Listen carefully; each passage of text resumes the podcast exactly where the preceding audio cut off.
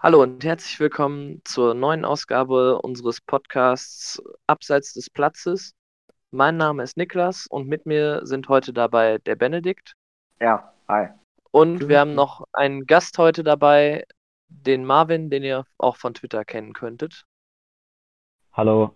So, dann würde ich sagen, wir fangen, wir fangen direkt an. Wir haben eine äh, Zuschauerfrage von Finn bekommen, der uns gefragt hat, was wir zu den Problemen vom FSV Mainz 05 sagen würden. Das würde ich so ein bisschen mit dem Spiel Mainz gegen Union verknüpfen. Also Union hat das Spiel 4 zu 0 gewonnen und da sind eigentlich sehr viele Problemquellen von Mainz meiner Meinung nach schon offensichtlich geworden. Wie seht ihr das? Ja, also was mir beim Mainz halt extrem aufgefallen ist, ist, ähm, dass du halt wirklich merkst, dass die Mannschaft überhaupt nicht mehr mit dem Trainerteam harmoniert hat, mit dem gesamten Trainerteam nicht mehr harmoniert hat, weil so eine Leistung anzubieten, trotz neuem Trainer in Anführungszeichen, ähm, das ist schon, das ist schon äh, ja, ein Armutszeugnis im größten Sinne. Ne? Und wenn du halt auch guckst, äh, ich weiß nicht, Quaison und Mateta kamen mir beide so vor, als wären die schon mit dem Kopf ganz woanders. Jetzt müssen beide in Mainz bleiben. Aber ich sehe für Mainz leider echt eine ganz, ganz, ganz, ganz, ganz, ganz schwierige Saison. Ich muss sagen, ich äh, kann da jetzt gar nicht so viel sagen zu den Problemen in Mainz. Bis auf, ähm, dass äh, die bei den Transfers sah es bisher auch nicht so gut aus. Doch heute kam noch raus, dass äh, sie noch Kevin Stöger, der, der davor bei Bochum gespielt hat, äh, verpflichten. Und ja, ich glaube auch, dass es eine ziemlich schwere Saison wird für Mainz. Und ich habe sie auch bei meinem äh, bei, meinem, bei meiner Saisonprognose habe ich sie auf den 17. Platz getippt und das würde ich auch nicht ändern. Also ich glaube tatsächlich, dass diese Saison äh, dann tatsächlich der Abstieg, Abstieg mit dem Abstieg enden wird bei Mainz. Ja, und man muss natürlich auch sagen, dass so Spieler wie Mateta und Quaison, wie ich sie eben schon beschrieben habe, dass die vielleicht auch ein Stück weit zu groß geworden sind für so einen Verein wie Mainz. Man merkt, finde ich, an, dass die, dass die wirklich so keinen Bock haben. Klar, die haben, glaube ich, gegen Stuttgart am zweiten Spieltag haben sie ein richtig gutes Spiel gemacht, beide zusammen noch das Tor aufgelegt. Aber die Qualität ist ja, ist ja für das Niveau von Mainz ist die für mich zu hoch. Es hat mich echt gewundert, dass da kein anderer Verein zugeschlagen hat in der, ähm, in der Transferphase jetzt, weil ja, das sind halt zwei Spieler, die haben halt echt enormes Potenzial. Ne? Ja, ich habe bei Mainz immer noch so die Hoffnung, die letzten Jahre war es ja bei Mainz immer, immer eher so, dass man gerade in der Runde die Punkte geholt hat und dann quasi so richtig intakt gekommen ist. Das habe ich so ein bisschen die Hoffnung, dass das dieses Jahr wieder so werden könnte. Aber man muss natürlich sich erstmal mit den Problemen auseinandersetzen, die natürlich nicht gerade geringer werden, wenn eine Mannschaft sich so klar gegen den Trainer positioniert, wie Mainz es getan hat. Und wenn dann halt erstmal eine Interimslösung kommt, klar, der hatte jetzt auch nicht so viele Tage Zeit, sich vorzubereiten mit dem Team. Aber an sich wird es bei Mainz, glaube ich, problematisch werden, zumindest in der Hinrunde. Aber ich glaube dazu noch, dass Mainz früher oder später von der Interimslösung absehen wird und einen äh, festen Coach verpflichten wird und ich hoffe, dass es danach mit dem Verein wieder bergauf geht, weil ich finde, dass Mainz ein sehr sympathischer Verein ist, der meiner Meinung nach auch zur Bundesliga dazugehört. Ja, na, nee, ja, doch. Also ich sehe Mainz schon als äh, durchaus äh, berechtigtes Mitglied der Bundesliga an. Der Verein hat durchaus Potenzial, hat auch durchaus eine Fanszene, sage ich mal. Aber es ist ähm, bei Mainz, würde ich sagen, ist das immer so ein bisschen vorher war es ja immer so ein bisschen das schöne Karnevalsverein, ein schön sympathischer Verein. Da ist ja nie irgendwas und die haben immer tolle Trainer gehabt, unterhalten und so weiter und so fort. Und Mainz, die stehen genau da, wo sie stehen wollen und so. Und so langsam kippt das, glaube ich, weil man muss sagen, auch in Mainz sind die Investitionen logischerweise die letzten Jahre größer geworden. Und ähm, zum Beispiel so ein Transfer wie den von äh, Luca Kilian vom SC Paderborn verstehe ich jetzt nicht ganz, warum der nicht spielt. Das ist ein Versprechen für die Zukunft. Warum dann den nicht aufstellen, wenn man dann halt sieht, was die aktuelle Elf äh, zu leisten imstande ist. Scheinbar wenig. Und scheinbar zu wenig für die Ansprüche von Mainz 05. Das muss man ganz klar sagen. Ja, das habe ich auch, auch gefragt am Freitag, warum dann, äh, ich glaube, Hack war das, das gespielt hat, warum, warum die Russen, die an der und ja, ver verstehe ich einfach nicht. Ich glaube, kann und ich habe auch von Finn habe ich gehört, dass Hack an, ich glaube, zwei ja, der Toren oder so, hat der, äh, war, hatte die Schuld dran getragen. Und ich denke mal, da sollte man auf jeden Fall lieber Kilian spielen lassen. Das sage ich nicht zuletzt, weil ich Paderborn-Fan bin. Ja, ich sehe es auch so. Also, ich finde generell, dass Schröder immer sehr gute Transfers tätigt für Mainz. Immer auch für kleines Geld und halt viel Geld für ein, zwei Leistungsträger immer einnimmt. Ah, diesen die Sommer halt den ja nicht. Diesen Sommer, verlassen. diesen Sommer diesen, ja nicht. Diesen genau, Sommer diesen, ist halt das Mainz da vorne. Aus sich rauskommen wird. Und Aber die haben halt.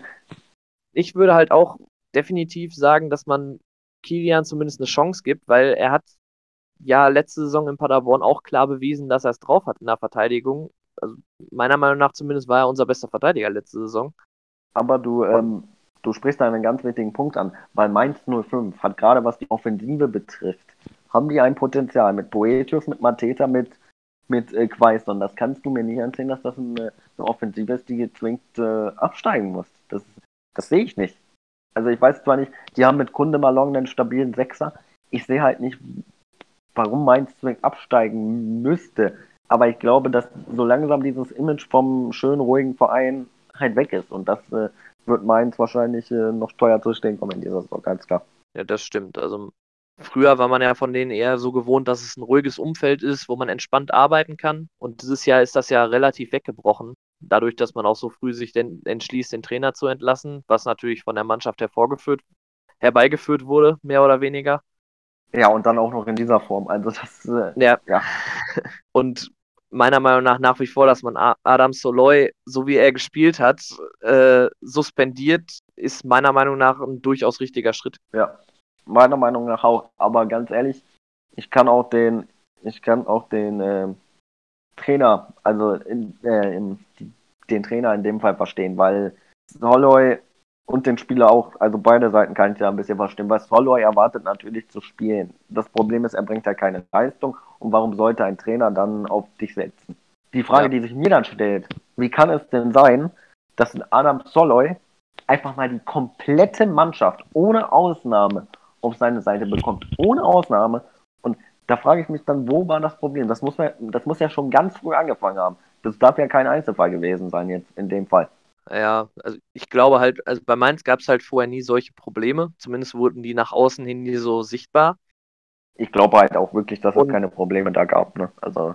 Glaube, ja, ich glaube halt, dass es un sehr viel Unruhe halt reingebracht hat, dass man so sagt vor einer Saison mehr oder weniger zum Spieler, der halt früher zumindest für, meist, für Mainz super Leistungen gebracht, sie auch zu Recht mit nach oben geführt hat, dass halt gerade dadurch halt Probleme dann aufgekommen sind, dass man halt sich entschließt, so einen Spieler, der früher zumindest so eine Wichtigkeit hat, hatte und deswegen auch ein relativ äh, gutes Standing im Club hat, wenn man den dann halt suspendiert, ist halt immer recht kritisch. Ja, ganz klar.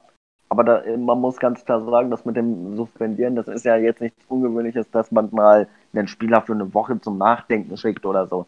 Äh, und sagt, ey, denk mal noch ein bisschen drüber nach, war vielleicht ein bisschen daneben deinem Fall im Training oder sonst wo. Ja. Aber das dann so konsequent durchzuziehen, also das äh, habe ich so vorher noch nicht gesehen, muss ich ganz ehrlich sagen. Ja, und ich das, auch nicht. Und dass das in Mainz passiert, es kommt dann halt noch dazu, ja. Weil der ruhige Standort sind sie dann vielleicht doch nicht, ne? Für den sie sich ja jahrelang zu Recht gefeiert haben, dass das ja total ruhig da abläuft. Ja. Aber die haben auch, jetzt mittlerweile haben die auch ein riesiges Medienaufkommen da in Mainz, also da kommt halt mehr Unruhe rein, da sickert halt mehr nach außen durch. Und da kann man sich nicht immer hinstellen und sagen, wir sind der kleine FSV Mainz 05, bei uns ist alles top und super und macht euch mal keine Sorgen. Den Klassenerhalt schaffen wir auch irgendwann. Die Situation hat sich nämlich auch in der Bundesliga komplett verändert. Die, ja, die komplette Wettbewerbssituation. Gehen wir zum nächsten Abstiegskandidaten. Es gab nämlich letzten Spieltag das sagenumwobene Rhein-Derby. Ah, ja, ja, ja, ja. Borussia Mönchengladbach hat beim ersten FC Köln mit 3 zu 1 den Derby-Sieg geholt. Und das muss man ganz klar sagen, völlig hoch verdient. Da ist ja. Köln sogar noch gut bedient gewesen, dass es nur 3-1 ausgegangen ist, meiner Meinung nach. Ja, auf jeden Fall. Aber man muss sagen, Gladbach musste sich natürlich auch ein bisschen äh, revanchieren bei den Fans bei der Saisonstart. War jetzt nicht das, was man sich erwartet hat. Ne? Eine 0-3-Niederlage in Dortmund, ein 1-1 gegen Union Berlin zu Hause.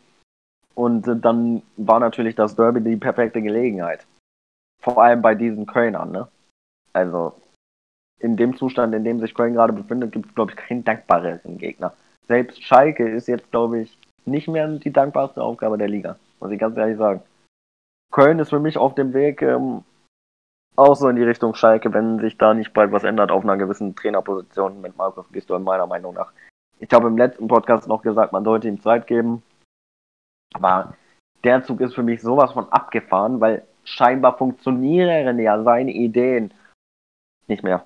Also deswegen. Also weil du ja eben den schlechten Saisonstart äh, von Gladbach angesprochen hast, der jetzt damit revanchiert wurde.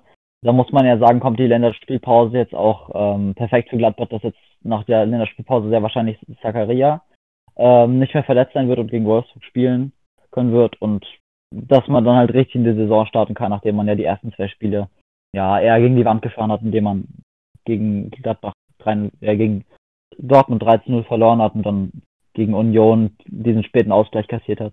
Gegen Union hätte es auch durchaus gegen sollte, Union hätte es auch durchaus diese zweite Niederlage geben können. Ne? Also war jetzt nicht so, dass Gladbach gespielt hat wie ein Champions League Teilnehmer. In diesen beiden Spielen gar nicht. Gegen Dortmund kann ja. man das vielleicht noch nachvollziehen, aber gegen Union Berlin da muss schon deutlich mehr kommen, vor allem von einem Champions League Teilnehmer. Also ja, meiner Ansicht nach. Also 1-0 war ich glücklich, dass man da das 1-0 erzielt und dass man das halt nicht über die Zeit geholt hat, war dann ab, abzusehen, dass dann noch der Ausgleich trifft. Aber äh, Niklas, sag mal, ähm, hast du den Eindruck, dass die Erwartungshaltung in Gladbach höher ist? Ja, wenn du halt die Champions League erreichst in dem ersten Jahr, wo ein neuer Trainer da ist. Also, so vom Gefühl her habe ich so das Gefühl, dass zumindest im, vom Verein ausgegeben die Erwartungshaltung immer noch recht gelassen ist und entspannt. Von den Fans aber die Erwartungshaltung enorm gestiegen ist. Also aber sind diese, ich weiß, man war letztes Jahr lange Spitzenreiter in der Hinrunde und ich glaube bis zum 14., 15. Spieltag müsste es gewesen sein. Aber ist das nicht, ähm, ist das nicht eher schlecht? Weil man muss ganz klar sagen, Gladbach hat immer noch eine enorm junge Mannschaft, dass die mal ein Formtief hat oder ist doch völlig klar. Deswegen sollte man da vielleicht mal ein bisschen die Erwartungen bremsen. Ich erwarte jetzt hier, ich will jetzt hier um Gott nicht sagen, dass Gladbach ein Bundesliga-Mittelfeldclub ist. Die sind schon Top 5 Club, Top 6 Club. Aber direkt wieder von der Champions League-Saison auszugehen, halte ich für ein bisschen, bisschen zu voreilig, weil einfach, man muss sich mal nur die Champions League-Gruppe in diesem Jahr angucken und das Programm, was dann noch in der Bundesliga kommt, inklusive Länderspiele. Also ist ja jetzt nicht so, dass äh, Gladbach da sich, äh, wie es letztes Jahr größtenteils war, 34 Spieltage lang voll und ganz auf die Bundesliga konzentrieren kann. Ne?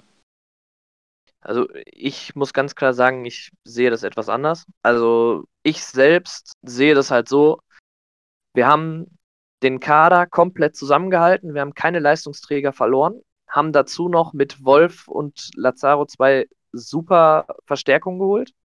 Ja, aber Wolf, muss ich ganz ehrlich sagen, er hat mich noch nicht überzeugt in den Spielen. Ne? Ja, er hat aber auch nicht allzu viel gespielt, muss man auch dazu ja, sagen. Ja, und Lazaro ist, glaube ich, immer noch verletzt, wenn ich mich nicht erinnere. Ja, der hat sich im ja, ersten Spiel verletzt, aber der kommt jetzt langsam wieder zurück. Also ja, Lazaro ist natürlich ein Top-Rechtsverteidiger, aber Linksverteidiger, Rechtsverteidiger, er, er spielt, glaube ich, beides ab und zu mal. Der aber kann generell, das Gute an dem ist halt, der kann generell fast überall spielen. Der kann der hat auch mal Zehner gespielt, lange Verteidigung Zeit spielen, der kann auf beiden Seiten Mittelfeld spielen, der kann schon relativ viele Positionen spielen, was natürlich sehr viel äh, Flexibilität reinbringt, gerade ins Spiel. Und die Frage und, ist halt auch, die ich mich immer, die ich mir immer bei Gladbach stelle, was passiert, wenn Max Eber weg ist? Also, was passiert, wenn er irgendwann sagt, mehr geht nicht, Leute, ich bin weg? Also er hat ja, er hat ja erstmal gesagt, dass er definitiv irgendwann mit Borussia Mönchengladbach einen Pokal nach oben recken möchte und dass er vorher nicht gehen wird. Ja gut, das ist ja immer rein theoretisch so, möglich. Ja, DFB-Pokal kriegen wir wahrscheinlich wieder Dortmund in Runde 2, dann hat sich das eh wieder erledigt. Äh, aber, also, die letzten Jahre haben ja gezeigt, dass wir im DFB-Pokal meistens in der zweiten Runde einen Gegner kriegen, gegen den wir dann rausfliegen, weil es eine relativ schwere Aufgabe ist. noch, nett daher... aus, noch nett ausgedrückt. 80.000 ja. Leute in Dortmund. Schwere Aufgabe, ja.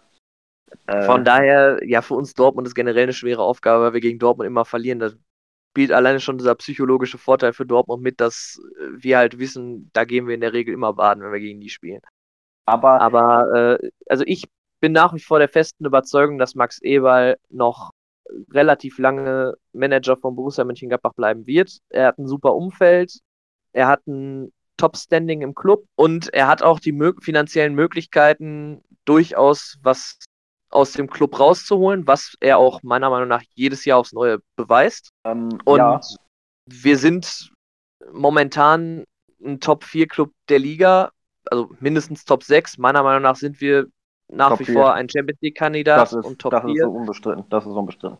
Äh, von daher, der einzige Job, was Manager technisch angeht, wo ich ihn jetzt zumindest Bundesliga-technisch höher sehen würde, wäre beim FC Bayern. Das ist der einzige Job und da hat er letztes Mal schon abgesagt. Dementsprechend bin ich da relativ überzeugt von, dass er noch ordentlich lange bleiben wird bei uns. Ich meine, klar, kann immer sein, dass es früher oder später dann dazu kommt, dass er dann sagt, ja, ich habe das Beste aus dem Club rausgeholt, aber in der näheren Zukunft sehe ich das eher nicht, dass es so kommen wird. An alle Gladbach-Fans, äh, die diesen Podcast hören. Ich wollte euch jetzt nicht, also ich bin jetzt keiner, der Gladbach total unsympathisch findet, im Gegenteil. Super sympathischer Club, aber man muss natürlich immer ein bisschen abwägen, ne? weil Gladbach für Gladbach bleibt das Maximum meiner Meinung nach immer noch Platz 4 in der Fußball-Bundesliga. Ja, Gladbach ist ein Top-4-Club momentan, aber sie sind kein Top-3-Club und auch kein Top-2-Club und auch erst recht kein Meisterschaftskandidat. Also man muss sich ja immer wieder ein bisschen auf den Boden der Tatsachen zurückholen, äh, wenn es dann mal gut läuft, ne? Weil das ist ja Ja, schon ziemlich das, was Gladbach sich vorstellt, ne? ich kenne ja genug Leute aus unserem Club und also klar, man hat natürlich geträumt, als wir auf Platz 1 standen letzte Saison. Da Ja, träumt man auch- logischerweise davon, von der Meisterschaft. Wenn man so lange oben steht, ist das auch vollkommen berechtigt. Und auch, ich finde ist auch, solange man als solange man als Fan von der Meisterschaft träumt, das ist völlig ist das Ja normal. gar nicht, ist ja gar nicht schlimm, Aber- aber die vereinsintern sollten sich bewusst sein, dass man in der Regel um Platz 4, eventuell um Platz 3 spielt, weil Leipzig sehe ich jetzt noch nicht so in Topform, dass da safe ist, dass die über uns landen diese Saison. Boah, uh, das ist eine gewagte These. Also ich habe Leipzig jetzt, Ja, gegen wen hat Leipzig denn bisher gespielt? ja gut, Mainz, nicht ernstzunehmender Gegner. Ihr, Äh, Leverkusen, so leid es mir tut, in der aktuellen auch Form nicht, auch nicht, auch nicht. auch nicht, brauchen wir nicht, brauchen wir nicht drum herum reden, ist, ist Ja. Ähm, und äh, Leverkusen halt, ne? Das war halt der er- erste Brocken sozusagen und da haben sie auch nicht gewonnen. Also du könntest recht haben mit deinem Satz, da war ich vielleicht ein bisschen Ja. vorschnell.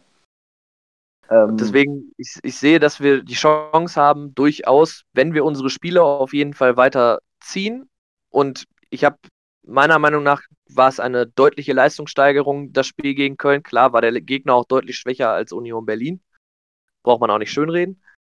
Aber es war eine deutliche Leistungssteigerung trotzdem im Vergleich zu dem Spiel davor. Also gegen Union hätten wir uns nach dem 1 zu 0, glaube ich, hinten rein, haben wir uns ja hinten reingestellt und gegen Köln sind wir weiterhin nach vorne gegangen aber kann natürlich auch halt damit auch zusammenhängen, dass du zu einem so einem frühen Zeitpunkt halt das Tor geschossen hast, schon.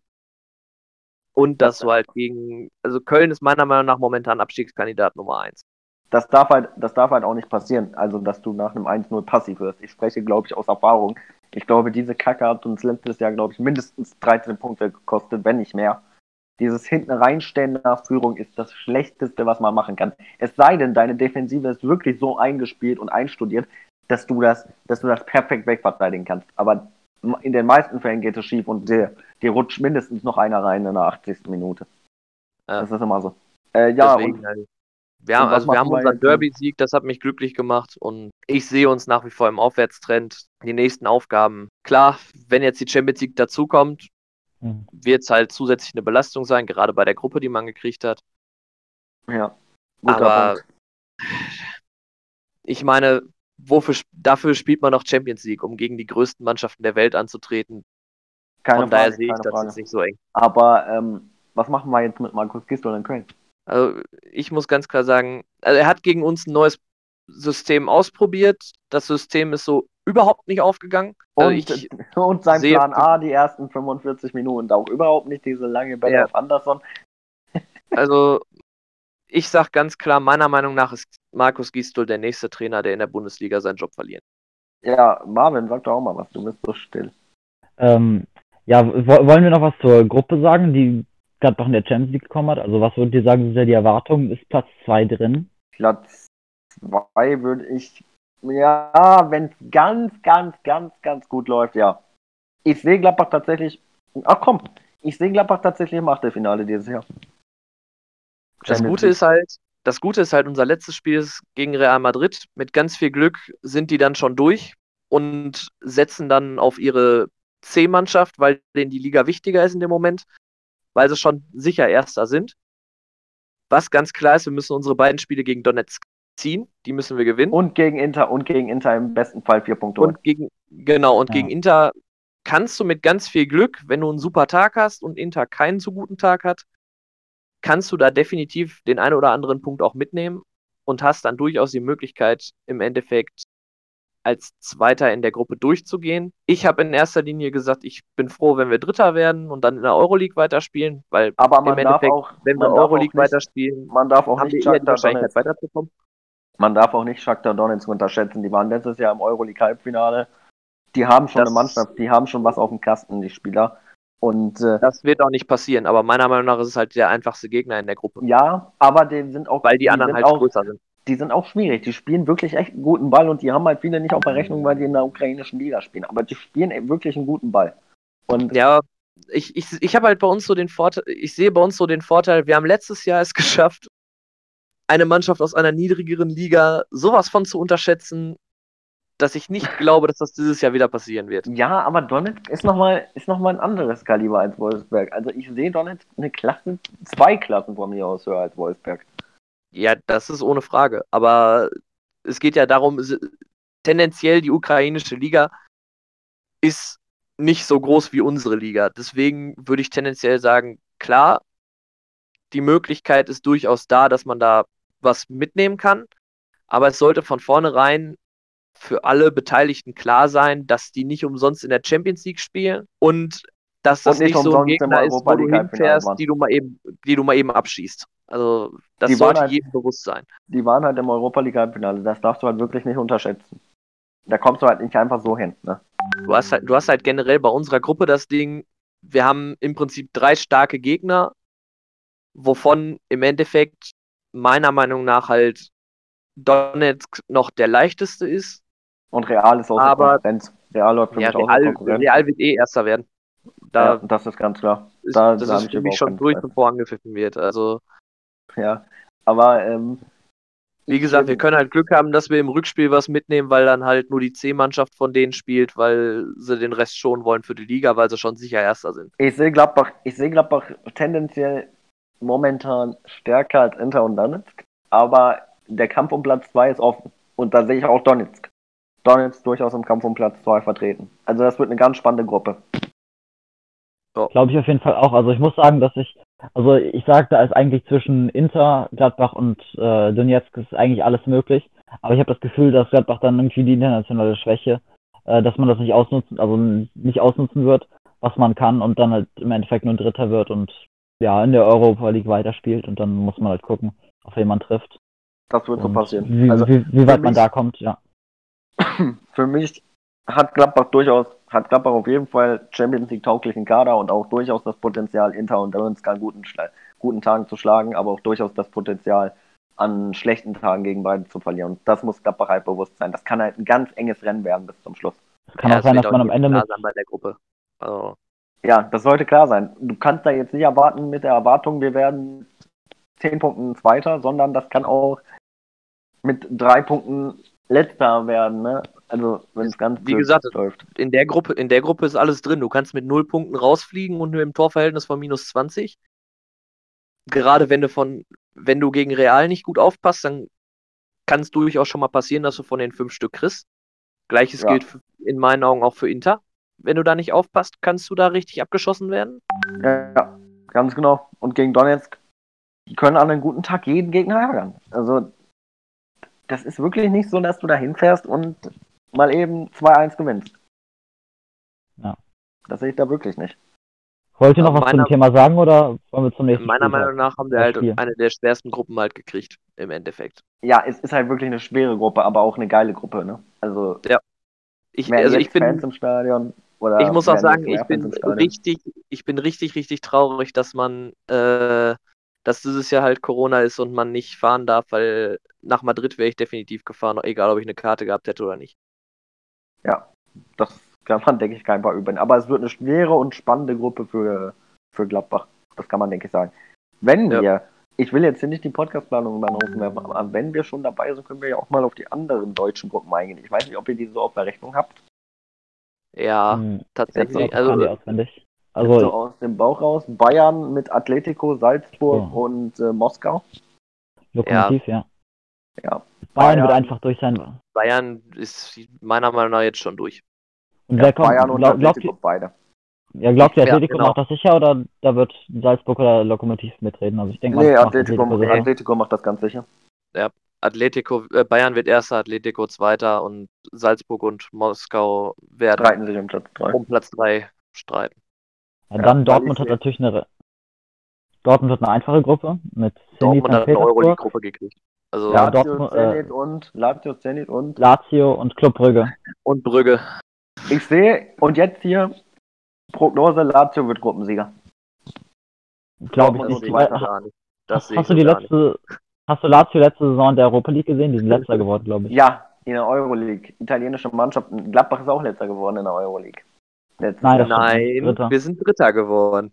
Ja, aber 0-4 gegen Wolfsberg und 1-1 gegen Bajakce hier und dazu noch die Heimniederlage. Also Euroleague ist halt ist halt ein anderer Wettbewerb so. Also ich glaube, Dortmund macht das ganz sicher als erster und dann wird ich also der, der Platz im Kampf, der Platz im Kampf, Kampf äh, der Kampf um Platz 2 wird auf jeden Fall spannend zwischen äh, St. Petersburg und Lazio. Ich glaube, dass Ich Lazio das macht. Ich sag ganz ehrlich, Lazio Gruppensieger, dahinter Dortmund und dann äh, Zenit und äh, Brügge. Ich glaube, Dortmund wird. Ich gehe sogar so weit, ich, ich glaube, Dortmund wird in der Gruppe alle Spiele gewinnen oder wenn es ganz schlecht läuft, ein Spiel unentschieden spielen. Ja, Ich sehe kann, kann Lazio gut wirklich, passieren.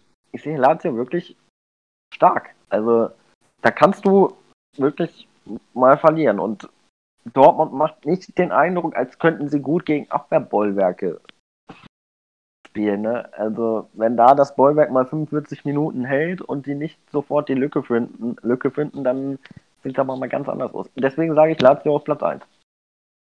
Hat übrigens auch nichts mit äh, meiner Schalke-Brille hier zu tun, sondern ist meine ganz neutrale Meinung. Ja, kann, kann, passi kann passieren. Also dein Hottag will ich jetzt nicht absprechen. Ähm, dann weiter zur Gruppe von RB Leipzig und zwar PSG, Man United, RB Leipzig und Başakşehir. Das ist natürlich Also Gruppe meiner Meinung nach, ja. PSG wird erster, Manchester United wird zweiter, Leipzig dritter und Başakşehir letzter. kann passieren, ja. PSG erster, ähm, Leipzig zweiter, Manchester United dritter, Başakşehir letzter. Das kann, kann ich mir auch vorstellen. Also ich glaube, ich sehe Manchester United und Leipzig auf Augenhöhe und glaube tatsächlich, dass es am Ende ähm, Leipzig macht, aber nur ganz knapp. Und Natürlich gehen wir jetzt PSG. hiervon aus, dass Ole Gunnar Solskjaer bis zum November überlebt. Das kann natürlich in zwei Wochen wieder anders aussehen. Ich gehe da, ni- ich ihr- da tatsächlich nicht von aus, dass der bis zum Ende bleibt. Weil ich schon von mehreren Quellen jetzt gehört habe, dass angeblich Manchester United schon angefragt hat bei Maurizio Pochettino. Und an Ja. sich, wenn er, wenn er Bock auf den Job haben sollte, glaube ich, dass sie den dann auch holen werden. Also ich sage mal, mit, mit Ole Gunnar Solskjaer wird Manchester United dritter und ohne und mit Maurizio Pochettino zweiter. mh, habt ihr übrigens gesehen, was Başakşehir aktuell in der türkischen Liga macht? Die haben nach vier Spielen haben die einen Punkt, 0 zu 6 Tordifferenz und sind auf dem letzten Platz, auf dem 21. Oh Gott, Da- und dann diese Gruppe und da dann diese Gruppe. gerne, Ich da sag euch, gerne die werden, immer bleiben. Ja. ich sag, die werden 0 Punkte holen in der Gruppe. Und wahrscheinlich ein Torverhältnis von minus 18, 19 haben.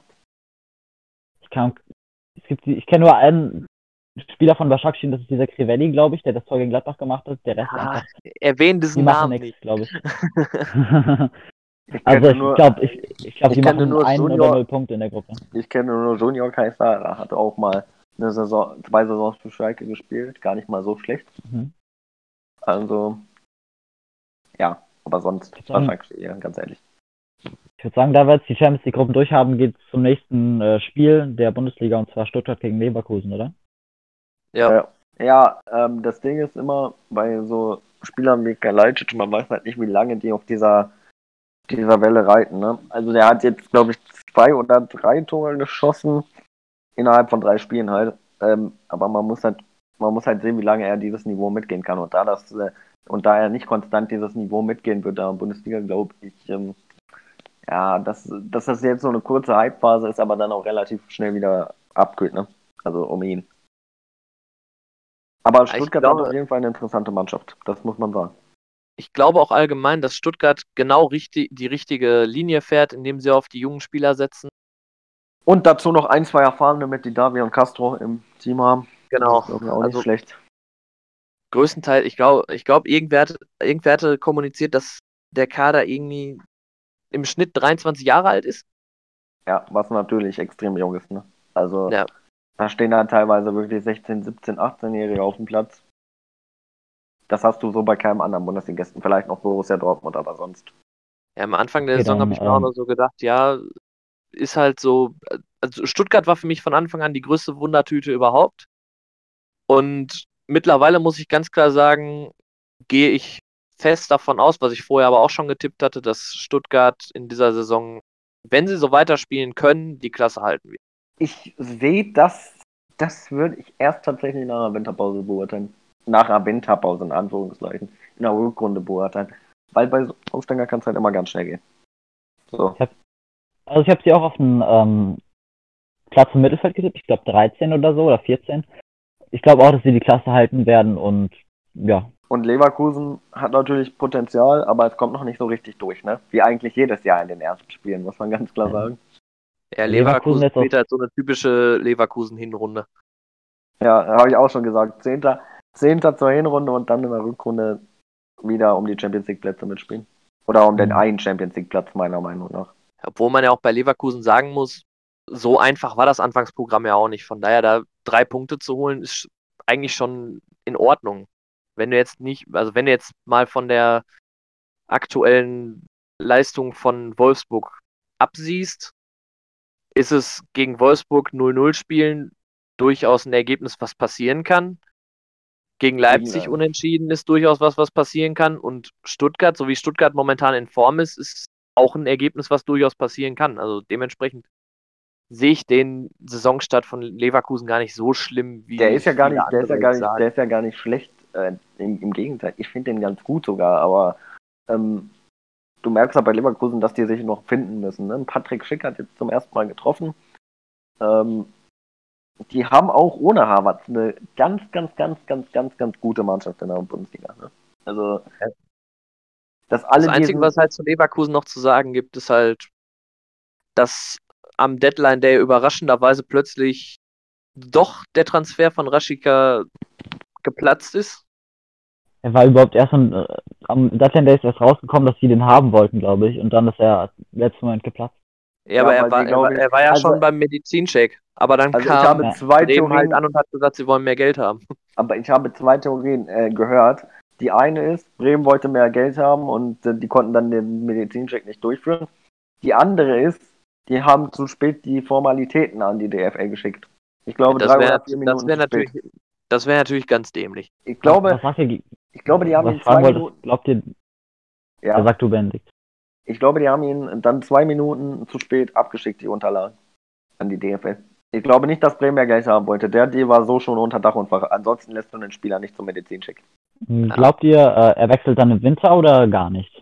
Er wechselt im Winter. Er wechselt, sobald es möglich ist, wird er wechseln. Er hat ja keine Lust mehr auf Bremen. Das glaube ich tatsächlich nicht. Also ich würde erstmal abwarten, wie die Saison jetzt so verläuft. Weil wenn Werder so weiterspielen kann, wie sie bisher gespielt haben. Oh, ja, du kennst meine. Du durchaus, unsere, du kennst ja, unsere ich, unterschiedlichen von Werder. Ich, ich, kenne, ich kenne deine Meinung zu Werder, du kennst auch meine Meinung zu Werder.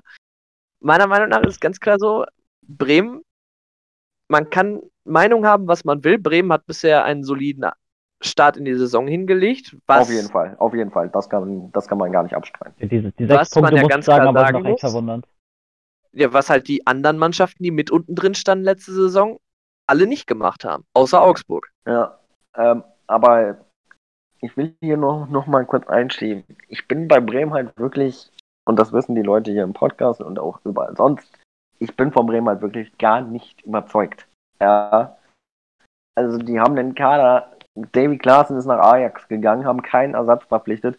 Äh, Weder Grujic noch Bentaleb, wo es hin und wieder Gerüchte gab, dass der vielleicht auch äh, wechselt. Ähm, also, und dann noch einen wechselwilligen Rashica dazu haben. Ich weiß halt auch nicht, inwieweit der fit ist, inwieweit der überhaupt spielen will, spielen will. Ich, ich sage, sobald, äh, sobald Aston Miller diese 20 Millionen bietet, die sie, äh, die sie äh, bieten wollen, äh, dann, dann sagt Bremen ja und dann ist Rashica auch weg im Wetter. Also jetzt, wo wir schon bei Bremen, ja, jetzt, wo wir schon bei Bremen sind, habt ihr das äh, Spiel am ähm, Samstag, habt ihr das gesehen oder zumindest mitbekommen? Die, genau. die am Ende in der Nachspielzeit den Ausgleich kassiert haben, der dann nicht gezählt hat wegen dem Stürmerfall. Habt ihr das mitbekommen? Ja, das, das habe ich tatsächlich mitbekommen. Das ist aber auch, ich muss nach wie vor sagen, ist mir nicht so ganz so schlüssig, warum das im Endeffekt ein Foul sein. Also meiner Meinung nach war äh, der, Spiel, äh, der Spieler, der das Tor erzielt hat, ich weiß gerade gar nicht mehr, wer es genau war. Ich auch nicht. Aber ähm, so wie ich es gesehen habe, war, war, der, war der erst am. so wie ich es halt gesehen habe, war der halt erst am Ball und danach tritt der Bremer ihm halt unter den Fuß. Von daher hätte ich das Tor gegeben. gegeben. Ja. Das also ich, ich, ich bin sagen. kein Schiedsrichter, ich kenne die genaue Regelauslegung nicht, aber meiner Meinung nach tritt er ihm unter den Fuß und nicht, ist es nicht so, dass der Bielefelder den Fuß draufhält. Von daher, meiner Meinung nach, war es ein reguläres Tor, was aberkannt wurde. Ich hab's nicht, ich kann es nicht beurteilen. Also ich habe es zwar gesehen, aber ganz genau kann ich es nicht beurteilen, muss ja, ja. sagen. Dann würde ich sagen, äh, kommen wir zu äh, Frankfurt gegen äh, Hoffenheim, wo Hoffenheim dann tatsächlich noch die äh, Tabellenführung verspielt hat. Und ja. den Sieg. Ähm, Frankfurt-Hoffenheim, ne? Also Frankfurt, ja. Frankfurt hat irgendwie jetzt geschafft, ich weiß nicht wie, in der ersten Halbzeit war Frankfurt so grottenschlecht und Hoffenheim wieder mal durch André Kramaric in Führung gegangen, was ein Wunder. Ähm, und dann, ja, in der zweiten Halbzeit einfach mal komplett den Schalter umgelegt und plötzlich 2-1 gewonnen. Und ich frage mich bis jetzt noch immer, wie das möglich war. Also. Das ist generell, also gefühlt kannst du die Liga momentan überhaupt nicht tippen.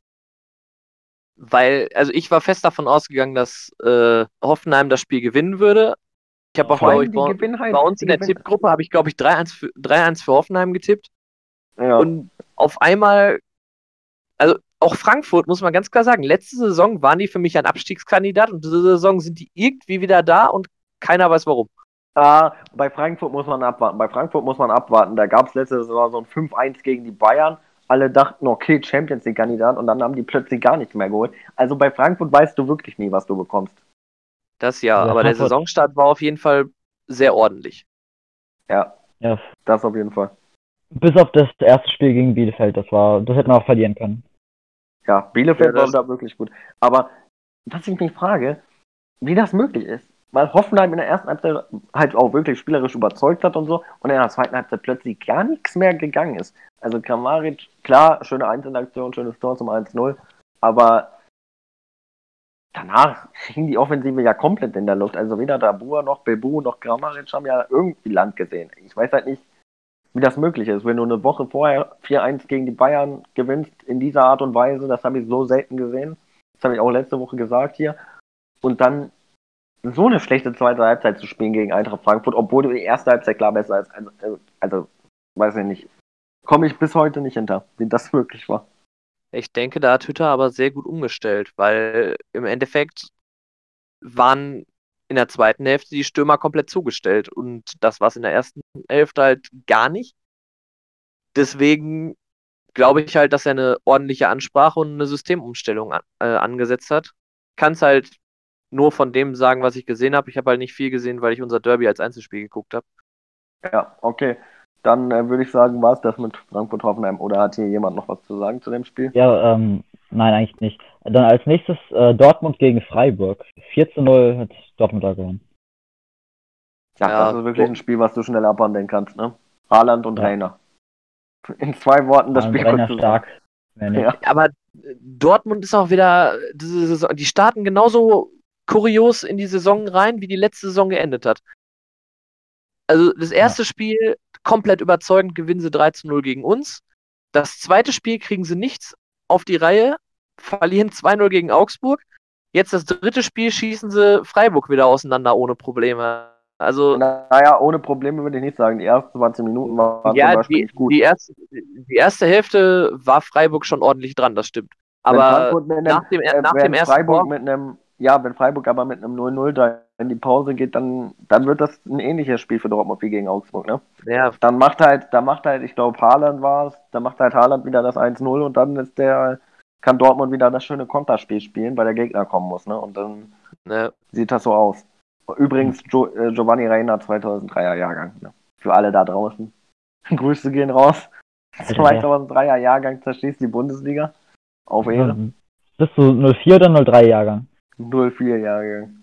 Okay. Zum Glück noch, ansonsten wäre der jünger als ich.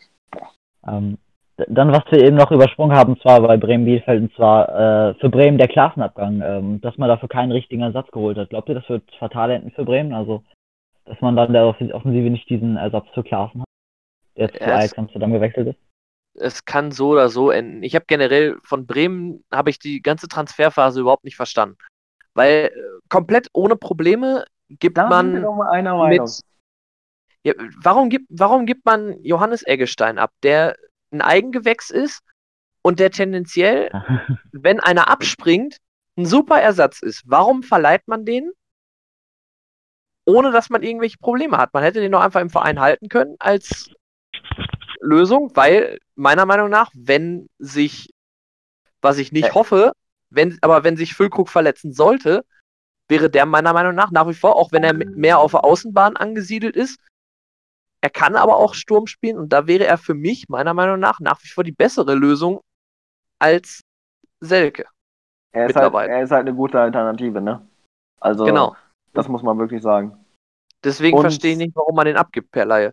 Was ich noch weniger verstehe, ist dieser Klassenabgang. Klar, gutes Geld in die Kassen gespült, äh, klar, ähm, Klaassen wollte wieder zurück nach Holland, aber ganz ehrlich, er ist Kapitän gewesen. Er hat Samstag sogar noch als Kapitän 90 Minuten lang gespielt. Oder lass es von mir aus 60, 70 sein. Ich habe da jetzt nicht genau äh, drauf geachtet, aber das sind halt so Sachen, die ich nicht verstehe. Rashica wäre beinahe wieder, äh, wäre beinahe abgesprungen, hätte das Faxgerät mal ein bisschen schneller funktioniert. Also, ich, deswegen, ich sehe für Bremen, nee, die sind für mich nach wie vor klarer Abstiegskandidat. Muss ich ganz klar sagen. Ich weiß nicht, ob ich der Würde ich Einzige auch so bin. sagen. Okay, dann bin ich schon mal nicht der Einzige auf dem Podcast. Eher, eher Mittelfeld, aber auch eher in Richtung Abstieg natürlich. Also da man wird auf jeden Fall äh, diese erste größte Sorge wird Abstieg sein und die, dass man den verhindert, das wird erstmal die erste Priorität sein für Bremen. Aber ich, ich meine, bei Klaassen wäre das doch so gewesen. Nach Everton war der doch nur ausgeliehen damals. Also das war, äh, der wurde doch von Ajax nach äh, Bremen transferiert, ne? Ich glaube tatsächlich von Everton nach Bremen. Ja, ich weiß nicht, ob der bei Everton nur ausgeliehen war, weil ich habe mehr oder weniger von einem Bremer was gehört, was in die Richtung ging, dass der irgendwie, dass Ajax eine Rückkaufklausel hatte. Ach ja, der stimmt, stimmt. Der war, der wurde von Ajax transferiert. Genau, deswegen konnte der nämlich, deswegen konnte er nämlich mehr oder weniger gar nichts machen, weil und Bremen halt auch nicht, weil halt die Rückkaufklausel gezogen wurde und deswegen war halt schon mehr oder weniger klar, dass er wieder zurückgeht. Ja. Aber Ich ich, sagen, glaube schon, dass dann Klaassen, können wir- ich glaube schon, dass Klaassen einen Abgang forciert hat, ne? Also das glaube ich schon. Ja, was man Klaassen zugute halten Also muss, hier- definitiv, dass er ein totaler Spieler mit Charakter ist und gesagt hat, Also bis von, ähm, zu dem Zeitpunkt, wo es durch ist, bin ich klar Spieler bei Werder Bremen und Hier gibt es steht, für mich von Ajax. Werder Bremen. zu Everton und dann von Everton zu Bremen. Von Everton tatsächlich transferiert worden. Der ist, der ist von, Ever von Everton äh, ja, transferiert und nicht irgendwie eine Laie. Das waren alles äh, Transfers. Okay, Ja, krass. Dann Das haben, das falsch, dann haben sie das irgendwie falsch wiedergegeben. Also bei Sky, hat- ja gut, ich meine, Sky braucht man nicht drüber reden, was die da teilweise reden, ist teilweise. Wobei beim. Deadline Day, beim Deadline Day sind sie meistens wirklich gut informiert. Aber Ja, aber die, die hatten zu dem Spiel, die hatten das bei dem Spiel von, von Bremen noch gesagt, irgendwie, dass da eine Rückkaufklausel angeblich existiert für Ajax. Deswegen hat mich das ja, gerade das, irritiert. ist halt, das ist halt Quatsch. Also der war wirklich von Everton transferiert. Ich glaube, der war sogar Rekordtransfer von Everton. 27 Ja. Millionen steht da. Ja, da. 27 Millionen Euro. Haben ihn in einem Jahr wieder für 10 verkauft. Einfach mal ein Verlustgeschäft von 17 Millionen Euro. Kann ja mal passieren. Und dann, ja, nach Bremen gelassen und Bremen gibt ihn halt wieder ab nach Ajax, obwohl sie es nicht wollen. Ich würde sagen, dann Ja. kommen wir auch zum nächsten Spiel und zwar äh, Leipzig gegen Schalke, oder?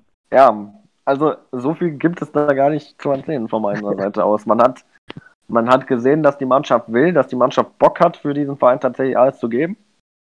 Bis zur 30. Minute. Und dann, ja, passieren halt diese drei unglücklichen Gegentore vor der Halbzeitpause. Ich kann es nicht anders sagen. Du kannst keinem Menschen da einen Vorwurf machen. Beim ersten Tor äh, spielt die, glaube ich, äh, Leipzig komplett, äh, komplett auseinander an der Außenbahn, bringt die Flanke perfekt rein. Mascarell ist noch nicht richtig auf den Füßen und so gibt's dann das, äh, so gibt's dann das 0-1. Unglückliche Aktion, Eigentor Bostoan, da kann der Junge natürlich überhaupt nichts machen. Äh, hat versucht zu klären und dann schlägt das Ding im Winkel ein, 1-0 Leipzig. Äh, das 2-0 nach einer Ecke, äh, das 2-0 nach einer Ecke, die man eigentlich schon geklärt hat. Flanke kommt rein in den 16er, Angelino steht da mit seinen 1,70 und äh, köpft das 2-0. Und das 3-0 einfach wieder nach einer Ecke gefallen und äh, wieder Kopfball und wieder drin. So. Das sind, das sind Gegentore, da kannst du wirklich keinem einen Vorwurf machen. Ja, Also- aber das Problem, was ich nach wie vor bei euch, bei euch sehe, ihr macht ein ordentliches Spiel in der Defensive. Bis zu dem 1-0. Nach dem 1-0 zerfallt ihr plötzlich wieder. Also ich Ja. finde, ich finde, man hat, man hat der Mannschaft angemerkt beim Spiel, dass nach dem 1-0 die sich gedacht haben, oh nee, jetzt geht das wieder von vorne los. Ja, und da ist halt die Aufgabe jetzt von Manuel Baum. Das hat er auch ganz klar gesagt. Er hat gesagt, wir haben dann nach dem 0-1 kein gutes Spiel mehr gemacht, in sämtlichen Situationen äh, zu nicht, nicht nah genug dran und äh, nicht in die Zweikämpfe gekommen. Und da ist halt jetzt die Aufgabe für Manuel Baum, das in den zwei Wochen jetzt hinzubiegen, die Art. Und ich traue ihm das zu. Und ich traue, und da nehme ich eine unserer Zuschauerfragen schon mal zu weg, trauen wir Schalke die Wende zu? Und ich sage ganz klar, ja. Ein Ich ganz auch. klares Ja von meiner Seite aus. Weil die Mannschaft hat Bock und der Trainer hat Bock. Und das sind schon mal zwei Sachen, die so in den vergangenen äh, drei, vier, fünf Monaten nicht gegeben waren. Also bei euch ist bei mir so mehr oder weniger das Ding, ich würde, was Wende zutrauen angeht, würde ich noch so drei, vier Spiele abwarten, um zu sehen, halt, was unter Baum sich verändert. Weil nach dem ersten Spiel, klar, man hat schon deutliche Ansätze, zumindest in der Defensive gesehen. Aber man darf auch nicht unter den Teppich kehren, was Baum auch selber gesagt hat. In der Offensive hat Schalke Ja. nicht stattgefunden. Ganz große Probleme. Und eine ganz große Problemstelle, die mich nämlich zu dieser schnellen Aussage gebracht hat, dass ich gesagt habe, ja, wurde jetzt äh, geschlossen mit der Rechtsverteidigerposition. Du hast es wieder gegen Leipzig gesehen, dass drei der vier Tore über die rechte Abwehrseite gefallen sind. Weil Schalke einfach bis zu diesem Spiel keinen gelernten Rechtsverteidiger im Kader hatte. Rudi musste die ersten zwei Spiele noch auf Rechtsverteidiger äh, spielen, hat sich wahrscheinlich gedacht, was machen die denn jetzt mit mir? Holen mich für 16 Millionen als klarer Achter und ich soll ja auf einmal äh, die Linie runterlaufen, was ich überhaupt nicht kann, weil ich viel zu langsam bin. Und ein Schöpf genau das gleiche, wobei ich einem Schöpf wirklich, ich finde das so schade, weil eigentlich ein Fußballer mit so viel Potenzial und mit so viel Können auch ausgestattet, aber durch seine ganze Verletzung auch wieder aus dem Tritt gekommen. Schade für ihn. Aber äh, jetzt hat man halt Kilian Ludewig geholt. Und das ist ein Transfer, ich habe es auch schon vorher gesagt, der genau den Weg für die Zukunft beschreibt. Schalke braucht wieder junge Spieler, die Bock haben, für diesen Verein alles zu geben. Ganz einfach. Hier, weil du eben Das ich angesprochen genauso. hast, der, der startet gleich für Österreich, ne? Im äh, Testspiel gegen, kaum gegen wen die spielen, aber der startet gleich für Österreich. Kilian Ludewig, ja, siehst du. Und der hatte Barnsley, ich weiß, Barnsley, zweite englische Liga, denken sich wahrscheinlich alle, was wollen die denn jetzt mit dem? Aber wisst ihr, kurioserweise, wann Schalke gut gefahren ist? Wenn sie Spieler aus dem Hut gezaubert haben und nicht, wenn sie 16 Millionen für Spieler ausgegeben haben oder 30 Millionen oder von mir aus äh, 20 Millionen oder 19 Millionen. Nein, meistens, wenn man un unbekannte Spieler aus dem Hut gezaubert hat. Raul Bei und Huntelaar waren eine große Ausnahme damals. bei mir ist auch nach wie vor so das große Ding. Ich habe großes Vertrauen darauf, dass Baum es schaffen könnte.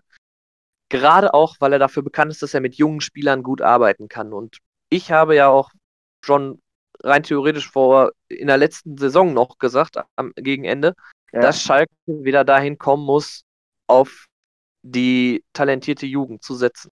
Und die hat man, die hat man ohne Frage. Eben. Da sind Jungs Ra- dabei. Bos Bosdoan meiner Meinung nach, auch wenn er das Eigentor macht, aber was soll er da machen, wenn er wegbleibt, ist das Ding auch drin. Aktion. Bosdoan Ja, war meiner. Meinung nach von Schalke wieder der beste Mann auf dem Platz. Ja. Und nochmal, wenn du, wenn Harid kommt jetzt wieder nach der Corona-Erkrankung, kommt ein Harid wieder zurück, du hast einen Mascaré, der langsam wieder eintritt, kommt ein Sané, da muss man abwarten, aber auch er ist langsam wieder zumindest äh, bei 80, 90 Prozent, was auch schon gut ist, gutes Niveau ist. Ein Stambuli ist völlig außer Form, den würde ich erstmal rausnehmen für die nächsten ein, zwei Spiele. Aber mit Nastasic hast du einen soliden Verteidiger. Ich sehe bei Schalke wirklich nicht viel schwarz, muss ich ganz ehrlich sagen die Mannschaft muss es halt wieder schaffen, als Mannschaft aufzutreten und da sollten die jungen Spieler eine Chance kriegen. Das äh, sind die beiden Sachen, die Baum schaffen muss. So, um jetzt mal kurz noch über die äh, Zuschauerfrage von Josh zu reden. Äh, Trainerposition bei Schalke, also es hat halt Tor Torwart für alle, die das Torwart. Spiel nicht gesehen haben, äh, Torwartposition. Torwartposition, genau. Ja. Äh, für alle, die das Spiel nicht gesehen haben, es hat halt äh, nach der ersten Hälfte äh, einen Wechsel auf der Torwartposition gegeben und Rönnau ist reingekommen für Ralf Fährmann. Da würde ich jetzt erst dich fragen, Benedikt, aus Fansicht, wen siehst du auf der Position weiter vorne? Aktuell äh, Frederik Könner. Weil Fährmann, folgende Situation war das bei Fährmann, der wurde ja letztes Jahr mehr oder weniger weggeschickt nach Norwich. Ähm, und dem wurde halt jetzt schon wieder ein Konkurrent vor die Nase gesetzt. Erst war es Nübel, der ihn verdrängt hat, Stück für Stück. Dann Schubert war auch lange nicht klar, ob er da wirklich als Nummer 1 in die Saison geht. Und dann holen die noch Renault fünf Tage vor Transferschluss. Und Renault hat halt wirklich gegen Leipzig Überzeugungsarbeit geleistet. Ne? Also ich sehe aktuell Renault äh, mit einem leichten Schritt vor im Sachen Nummer 1 Kampf. Aber das wird sich eh erst in den nächsten Wochen herauskristallisieren, wen Baum wirklich ins Rennen schickt als neue Nummer 1. Aber aktuell Renault, alleine schon vom psychologischen Faktor her ist das, glaube ich, entscheidender für die Mannschaft. Und deswegen Ja, ich würde auch, ich würde auch Rönners aktuell starten. Das, äh, ich glaube zwar, dass äh, Fährmann mit der Position als Ersatztorwart wieder ziemlich unzufrieden sein wird, aber ich glaube doch, dass Rönners da, äh, die sehe ich da vorne. an alle, die hier übrigens Fährmann schlecht machen. Also Fährmann war vor vier Jahren meinetwegen noch, ein, noch einer der besten Keeper der Bundesliga. Das darf man auch nicht vergessen. Der Typ hat viel für Schalke geleistet. Dass dann irgendwann die Zeit vorbei ist, ist klar. Aber trotzdem darf man seine vergangenen Leistungen nicht vergessen. Ja. Das ist Ich sehe auch nach wie vor nicht so die Probleme darin, dass äh, Fährmann schlecht performt hat. Ich finde, dass er bei den Gegentoren, klar, gegen Bayern sah zwei oder dreimal recht blöd aus, aber nachdem du das fünfte Ding rausnimmst, kommt, Ja. glaube ich, auch so langsam dann so, ein, ich so eine Reaktion, dass ja. du nur denkst, ja, genau. Und also ich fand's, was ich sehr komisch fand, halt dieser Bericht von Schalke-Seite, dass Ja, angeschlagen Fährmann war. verletzt, angeschlagen ist und danach Das hörst Geile du nichts ja- mehr von einer möglichen ist ja- Verletzung. Das Geile ist ja, Mascarell hat sich dann ja einen Tag später eingestellt und gesagt, ja, das hatte schon psychologische Gründe. Der Trainer wollte den einfach mal reinschmeißen, um zu gucken, äh, um einfach die Abwehr ein bisschen, um einfach der Abwehr ein bisschen Sicherheit zu geben. Und wo du dir denkst, ja, geile Kommunikation wieder mal. Also, Also mir war das mehr oder weniger von vornherein klar, dass das äh, nicht mit Anschlagen zu tun aber hat, weil selbst dieser, selbst er dieser Wechsel ist ja, selbst dieser Wechsel ist ja nachvollziehbar, weil Fährmann wird sich nach, wahrscheinlich auch schon gegen Leipzig wieder nach dem dritten Ding gedacht haben, ah, was soll das denn? Ich kann nichts machen und Ja. äh, ich kann nichts dafür, dann nimm mich halt raus. Da hat sich ich, wahrscheinlich auch gedacht, jetzt geht das schon wieder von vorne los. ja, Also ich muss auch sagen, anfangs habe ich gesagt, Renault meiner Meinung nach nur ein, halt ein Ersatztorwart.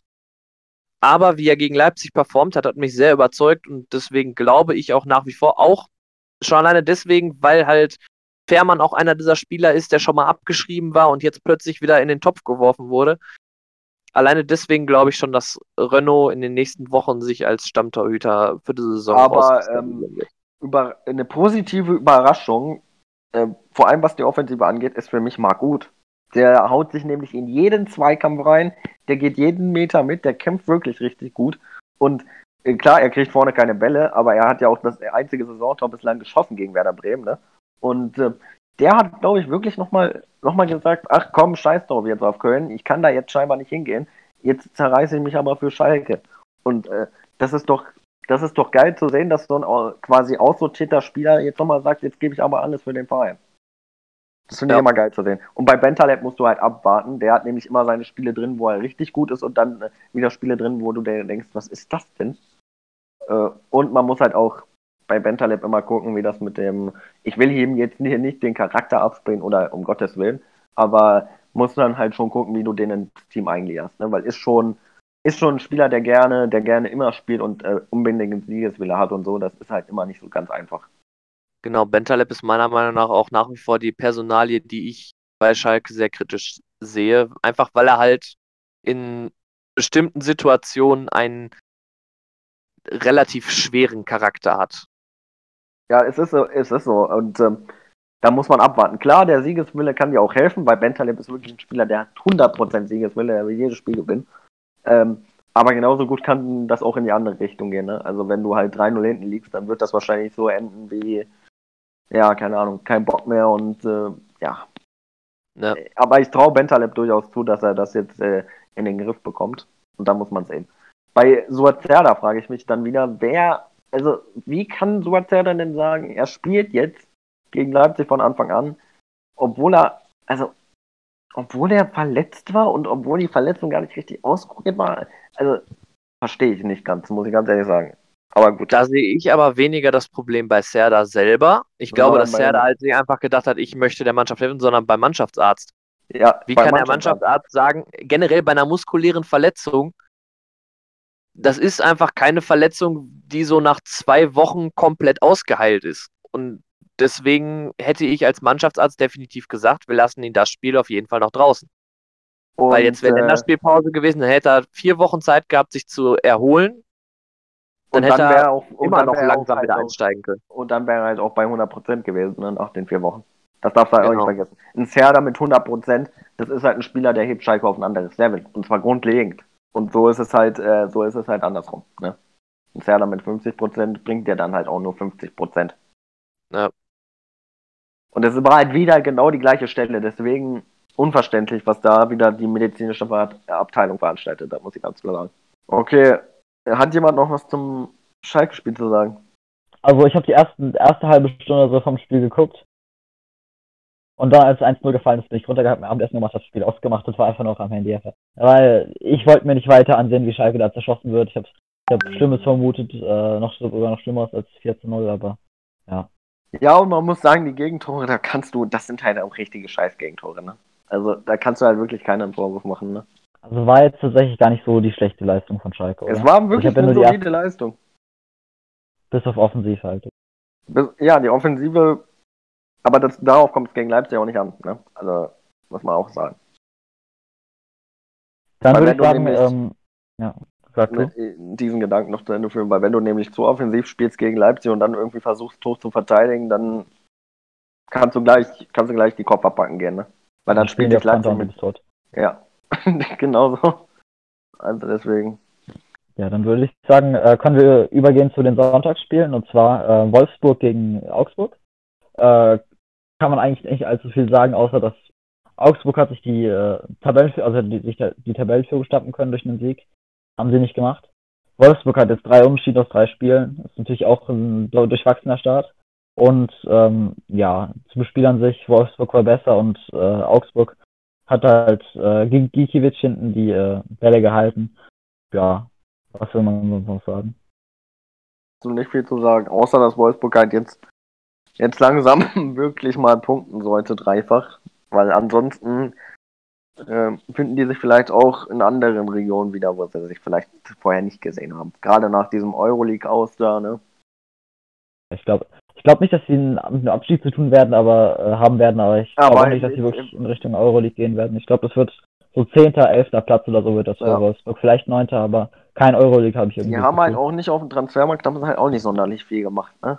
Ja. Obwohl es da durchaus Positionen im Kader gab, die du verbessern hättest dass ich auf, andere, auf jeden Fall andere Mannschaften vor Wolfsburg, zum Beispiel Hertha, Eintracht Frankfurt würde ich sogar auch sagen vor, äh, vor Wolfsburg, ähm, Hoffenheim auf jeden Fall. Ähm, ja. ja. ja. Leverkusen ist natürlich, natürlich vor Wolfsburg.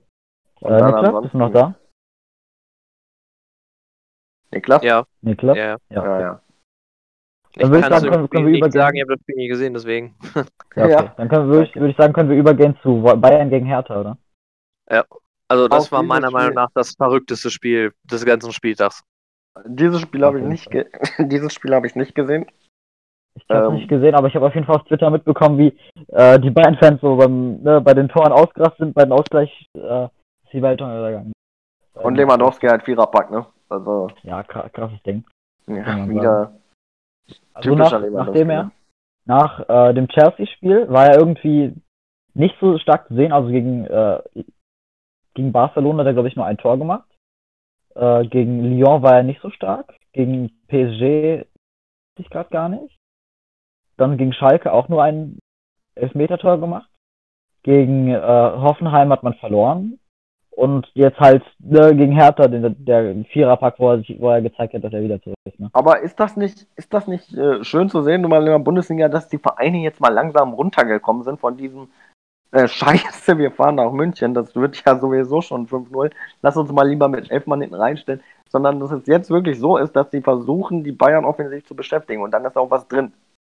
So. muss ich sagen. Also so, so in München zu spielen ist halt, das ist halt auf jeden Fall das Beste für den Zuschauer und auch die beste Möglichkeit eigentlich, wie du punkten kannst.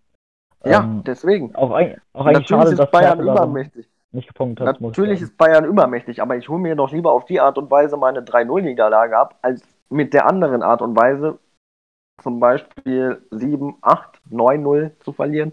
8-2 und, und dergleichen. Also deswegen. Also ich muss auch ganz klar sagen, so bei den ersten beiden Toren hat man sich gedacht, ja komm, es wird wieder das typische Bayern-Spiel. Ja, und auf- 3-4-0 Sieg. Genau, aber Hertha hat halt ordentlich weiter mitgespielt und deswegen hätten sie, also meiner Meinung nach, hätten sie ganz Comeback. klar einen Punkt verdient gehabt. Ja, Ja. okay. Mit dem Comeback hätte ich überhaupt nicht gerechnet. Also, als ich Ich auch 2-0 nicht. gesehen habe, habe ich gedacht, das Spiel ist durch. Mehr habe ich mir nicht gedacht. So so 3-0, 3-1, 4-0 oder sowas. Ja, Oder 4-3, ich niemand. genau. Also so welche hat Mannschaft jemand- kommt da, kommt da schon gegen Bayern zurück, wenn du 2 zu 0 in der Allianz Arena hinten liegst? Das ist halt Ja. Äh. das Spiel meistens durch in der Regel. Und Hertha ist für mich auch ein Europakandidat. Auf jeden Fall, ja. Mit dem Kader jetzt auch noch Günduzi dazugeholt und ich glaube äh, Eduard Löwe auch noch dazugeholt. Also Hat mich haben sehr verwundert. Kader zusammen. Muss ich sagen, hat mich sehr verwundert, dass äh, die Hertha da gegen Frankfurt verloren hat und auch kein gutes Spiel gezeigt hat, habe äh, hab ich gelesen. Ja, aber ähm, damit würde ich sagen, dann haben wir auch den, den Hertha Bayern-Teil abgehakt, oder? Ja, das Dann Einzige, wo man halt noch drüber sprechen könnte, so die Transfers, die Bayern Ja, ja. getätigt hat. Das können wir jetzt noch dran hängen, Ja, das stimmt. Spiel. Dann halten wir uns dann. Ja, das hatte, hatte Mattes halt gefragt, was unsere Meinung zu den Also, Bayern-Transfers wäre. also ich ich, sag mal so, Kurz und knapp, es sind meiner Meinung nach keine Transfers, die Bayern-like sind. Also es sind keine Transfers, die Bayern deutlich weiterhelfen, meiner Meinung nach. ich Hat mich echt verwundert, dass die im letzten, ich glaube, die haben in den letzten zwei Tagen haben die fünf Spieler oder so verpflichtet. Das hat mich ziemlich verwundert. Also ich sag mal so, ähm, Mark Rocker, äh, verständlicher Deal, einer für die Zukunft, äh, für das Geld auf jeden Fall mehr als verständlich, guter Deal für Bayern. Choupo-Moting, er hat, glaube ich, einfach den besten Berater der Welt, anders kann ich mir das nicht erklären. Und äh, Douglas Costa, lustiger Transfer, weil Uli Hoeneß sich vor zwei Jahren noch hingestellt hat und gesagt hat, was das denn für ein Söldner ist und der hat ja überhaupt keinen Charakter und überhaupt keine Leistung geholt. Und zwei Jahre später steht er schon wieder da. Naja. Und äh, Boa Nassar verstehe ich ehrlich gesagt nicht ganz. Also die haben dann einen 18-jährigen Rechtsverteidiger. Es hat schon bei Davis funktioniert, als er einspringen musste. Warum man ihn dann einen 28-jährigen vor die Nase keine Ahnung. Muss ich ganz ehrlich sagen. Und Benfica-Talent haben. Und Benfica-Talent. Guter Ersatz, ja. Aber ein Benfica-Talent haben sie, glaube ich, auch noch geholt, ne? Ich glaube, Innenverteidiger Talente und für aus Benfica, ich weiß auch gerade nicht den Namen, aber der ist auch noch gekommen, glaube ich. Also Lukas Haas ist halt der Ersatz für Pavard, wenn er, äh, wenn er verletzt wird. Ne? Ja, deswegen. Aber für mich, Chupo einfach bester Berater der Welt, äh, Costa lustig und äh, ja, Rocker nachvollziehbar. Ich glaube, ich glaube, Jupo will sie auch einfach nochmal ein paar Titel äh, mitnehmen, ne? Alter, der kann halt, der kann halt ne? am Ende seiner Karriere einfach sagen, dass er eine gute Karriere hatte und das ist nicht mal gelogen. Ich komme damit mich halt- irgendwie nicht so klar. Was mich halt tatsächlich bei Bayern am allermeisten überrascht hat, dass im Endeffekt Michael Kissons es geschafft hat, innerhalb von einer Woche ja. durch ja. einen äh, Medizincheck zu fliegen und eine halbe Woche später später gekauft von Olympique Marseille. Alles gut. Nicht gekauft, ausgeliehen, dran. Aber mit Kaufoption oder so, ne? Kaufverpflichtung, glaubst Ich, du ich, sogar. ich, Ja. ich glaube oh, ich glaub ohne, ich glaube ohne. Ohne? Dann hat den Bayern ja doch nicht, dann ist den Bayern ja doch nicht draus gewonnen. Also für Bayern wäre es besser gewesen, hätte Dietz den geholt. Ich weiß ja, das für, gar nicht. Also für uns wäre das auch besser gewesen, wenn der, abgekau wenn der abgekauft worden wäre, weil dann hätten wir noch drei Millionen gekriegt. Aber wie der auch, also ich weiß nicht. Das kann ja dann nicht an der Verletzung gelegen haben, dass der innerhalb von drei Tagen durch äh, also zwei unterschiedliche Medizinchecks ab, absolviert, ne? Das Deutschlandspiel hat Äh. übrigens begonnen, ne? Könnte Ja. eventuell auch damit zusammenhängen, dass er sich so gedacht hat, ja, äh, also ich möchte es ihm jetzt nicht zu sagen, dass er das so gemacht hat, aber ich sag's mal so, es würde mich nicht unbedingt wundern, wenn er gewusst hätte, dass er auch ein Jobangebot beim Olympique Marseille bekommen könnte. Ja. Ja, auf jeden Fall. Dann haben wir die Bayern-Transfers ja auch besprochen, ne? Ja. Ich guck gerade noch, ob Chance verlie äh, mit Kaufoption da ohne ist. Kann es nicht sehen. Ja, dann würde ich sagen, in der Zwischenzeit, wo du, wo du es nachguckst, oder jetzt, können wir dann zu den letzten beiden Themen kommen. Zu den letzten drei Themen, weil wir haben noch mal einen ganz kleinen Nationalmannschafts-Talk ja auch noch mal eingerichtet, aber der wird nicht allzu lange sein. Und dann haben wir noch eine Zuschauerfrage, die wir beantworten müssen. Und dann müssen wir noch ganz schnell unsere drei Absteiger festlegen. Und dann war's das für heute. Also, äh, der nächste Punkt ist die aktuelle äh, Situation in Paderborn und ja, ne, das Spiel Heidenheim gegen Paderborn, weil Niklas und ich natürlich Paderborn-Fans sind. Ähm, ja. Also, äh, fa- falls nicht, für diejenigen, die es nicht äh, ganz, jetzt nicht ganz wissen, am ersten Spieltag hat man in Kiel 1 zu 0 verloren. Am zweiten Spieltag 4 zu 3 zu Hause gegen Hamburg verloren und am dritten Spieltag jetzt 0 zu 0 in Heidenheim. Also damit steht man jetzt, glaube ich, auf dem 15. Platz. Ähm, und ja, wie die Aussichten sind. Also Niklas, sag du erstmal. Also meiner Meinung nach, das, also ich hatte richtig Hoffnung nach dem Spiel gegen Hamburg, dass man sich jetzt in der Offensive gefunden hat und jetzt richtig in die Saison reinstarten kann. Ja, und dann sehe ich das Spiel gegen Heidenheim und im Prinzip wird die Hoffnung komplett begraben. Ich glaube, wir hatten zwei Torschüsse in einem Spiel. Immerhin Und auch einen sehr guten von äh, Ingelsson, glaube ich, der dann Ja, das- knapp, knapp ins Tor ging. Das stimmt, aber wir sind an sich schon sehr geschwommen. Also es war ein sehr glücklicher Punktgewinn.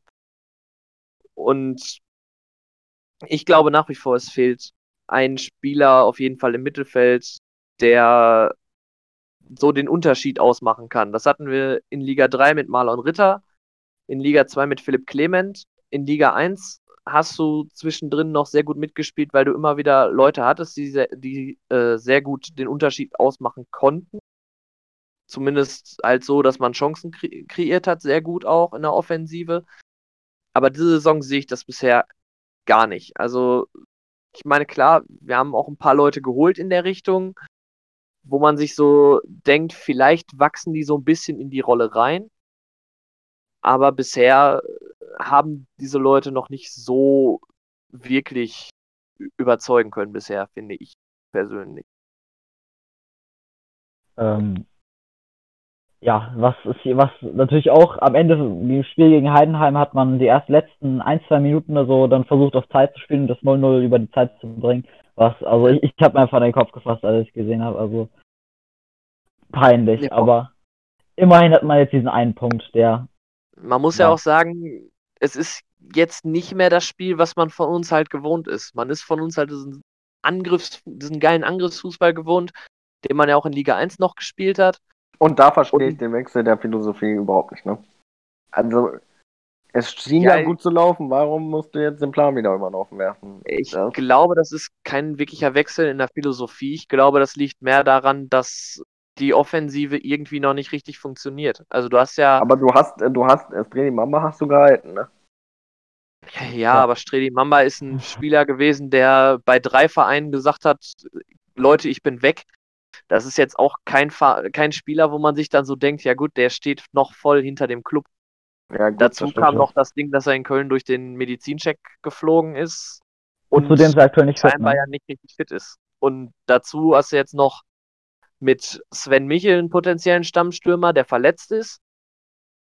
Also es war gut, dass man auf jeden Fall sich noch einen Stürmer geholt hat mit Owusu. Muss halt gucken, was da passiert. Aber Dennis ja. Rebeni, meiner Meinung nach, nach wie vor ein super Stürmer. Aber wenn, die, wenn man sich die Spiele angeguckt hat, der hat kaum Bälle gekriegt aus dem Mittelfeld. Der wurde und? fast überhaupt nicht in Szene gesetzt. Und das Problem ist halt, dass er oft zu oft irgendwie auf die Außen geht. Ich habe im Spiel, glaube ich, zweimal oder so habe ich ihn komplett auf äh, rechts außen gesehen unten. Ähm, und dann halt nicht in der Mitte steht, um die Bälle reinzumachen. Das, äh, da muss er auf jeden Fall noch seine Position finden und dass er das, äh, ja, dass er nicht mehr am, also am, zur richtigen Zeit an der richtigen Stelle steht und nicht auf rechts außen, wenn, äh, wenn gerade ein Angriff ja, passiert. Obwohl man ja auch sagen muss, letzte Saison hat er auch schon sehr viel gehabt, dass er auch außen rumgelaufen ist. Man muss aber auch dazu sagen, da hat er aber auch trotzdem sehr viele Tore rausgezogen. Was ich halt momentan wirklich als Problem sehe, dass er gar nicht wirklich in Szene gesetzt wird. Selbst wenn er dann in der Mitte steht, kriegt er kaum Bälle. Das liegt auch, glaube ich, daran, dass äh, Kai Pröger momentan nur äh, Reservist ist. Was ich auch nicht so ganz verstehen kann, weil er nach wie vor meiner Meinung nach einer der, ja. unserer besten Spieler ist. Ja. Und also ja, Kai Brügger... Fürich ist halt, Fürich ist meiner Meinung nach eher so ein offensiver Mittelfeldspieler und kein Außenspieler. Und Pröger ist halt so der typische Außenspieler, der halt auch super die Bälle von außen reinbringen kann und über seine Geschwindigkeit kommt. Und das ist momentan etwas, was meiner Meinung nach in unserem Spiel sehr fehlt. Bin ich komplett bei dir. Ähm, ja. Habt ihr sonst noch was zu sagen? SC Paderborn. Wie geht's weiter? Steffen Baumgart? Äh, ja, auf jeden Fall. Und zwar äh, Baumgart, ja. Äh, wie sieht es um Baumgart aus? Also äh, wir auf jeden Fall halten an äh, Baumgart, also ja, Niklas. Du, ja, also meiner Meinung nach aus Fansicht, man hört auch von allen Fans dasselbe, ist Steffen Baumgart unangefochten, völlig egal, wo es diese Saison hingeht. Man, die Fans möchten auf jeden Fall, dass an Steffen Baumgart festgehalten wird. Was ich nur so ein bisschen als Problem sehe, dass unser Sportdirektor, der ja neu gekommen ist, äh, ja direkt zum Abstieg so gesagt hat, wir werden alle Positionen hinterfragen. Dabei auch klar und deutlich, dass alle betont hat und auch gesagt hat, dass Steffen Baumgart da nicht ausgeschlossen ist. Und ich habe nach wie vor die große Befürchtung davor, dass Wohlgemut auf die Idee kommen könnte, wenn die nächsten zwei oder drei Spiele keine Ergebnisse geliefert werden, den Trainer in Frage zu stellen und eventuell sogar den Trainer zu entlassen. Und da habe ich ganz große Angst vor, weil man das ja aus den vergangenen Jahren von uns durchaus kennt, dass dann komplett Unruhe reinkommt und durch Steffen Baumgart kam endlich mal Ruhe in diesen Club und ich sag nur Stefan Effenberg. Ja, Genau, dann holt man wieder so einen Trainer, wo man sich nur an den Kopf packt und denkt, wo kann man, hat man den jetzt ausgegraben? Zwei äh, Spiele gewonnen zum Start und dann nie wieder. ja. ja, dementsprechend, also Baumgart hat die Ruhe reingebracht. Baumgart hat auch einen Vertrauensvorschuss ganz klar verdient und man sollte definitiv, egal wo es hingeht, an Steffen Baumgart festhalten, selbst wenn man in Liga 3 gehen sollte am Ende der Saison. Ähm, willst du noch was sagen zu der Situation? Ich glaube, äh, also wa was, was tippst du für die Saison? Glaubst du, es wird tatsächlich äh, Abstiegskampf, es wird Abstieg, es wird Mittelfeld? Was glaubst du? Oder was glaubt ihr beide? Was tippt ihr? Ich glaube, Paderborn wird sich fangen und noch in die Top 8 kommen. Top 8? Okay, das ist ziemlich, das ist ziemlich hochgegriffen. Ich sag Top 8. Ich befürchte, dass wir durch den Fehlstart vor allem sehr große Schwierigkeiten bekommen könnten und befürchte, dass wir bis zum Ende der Saison im Abstiegskampf drin sein werden. Ich kann es mir auf jeden Fall vorstellen, aber ich glaube, dass wir dann doch eher sicher, also uns recht schnell sichern werden, dann am Ende so auf Platz 11, 12 landen werden, habe ich Okay. Ähm, ja, ich habe einfach mal jetzt die Top 8 äh, rausgegraben, weil warum nicht? Die Mannschaft hat das Potenzial, der Trainer ist gut. Und äh, wenn da jetzt ein Ergebnis geliefert wird, bin ich guter Dinge, dass das, äh, dass das bergauf gehen könnte. Ja, was, was tippen wir fürs Spiel äh, gegen Hannover? Also wird es da bergauf gehen? Wird es da den Sieg geben oder Na, äh, nee. weiter? Nee, nee. Hannover, Hannover ist momentan zu abgezockt. Ich sag äh, 1-3 Niederlage. Glaube ich auch. Glaube ich auch. Das wollte ich auch tippen. 3 zu 1 für Hannover. Ich befürchte, dass wir gegen Hannover verlieren werden, aber das Wichtige ist, dass wir dann danach in den Spielen gegen Sandhausen, gegen Jan Regensburg, Ja, das sind gegen die Spiele, Darmstadt, St. Pauli, KSC, da müssen wir Punkte holen. Ja. Müssen- Da müssen Und dann wenn auch. du da keine Punkte Mhm. holst, befürchte ich, dass Aber Hannover läuft für mich, Hannover läuft für mich sowieso ohne Konkurrenz. Die hatten jetzt ihren Ausrutscher gegen Osnabrück, das war der Warnschuss. Und jetzt, äh, glaube ich, werden die langsam durchmarschieren. Durch Ich glaube Liga. auch generell, dass der HSV und Hannover 96 am Ende der Saison als Erster und Zweiter aufsteigen werden. Ja. Ich auch, Kann, man, tatsächlich. kann, kann ich mir vorstellen, ja.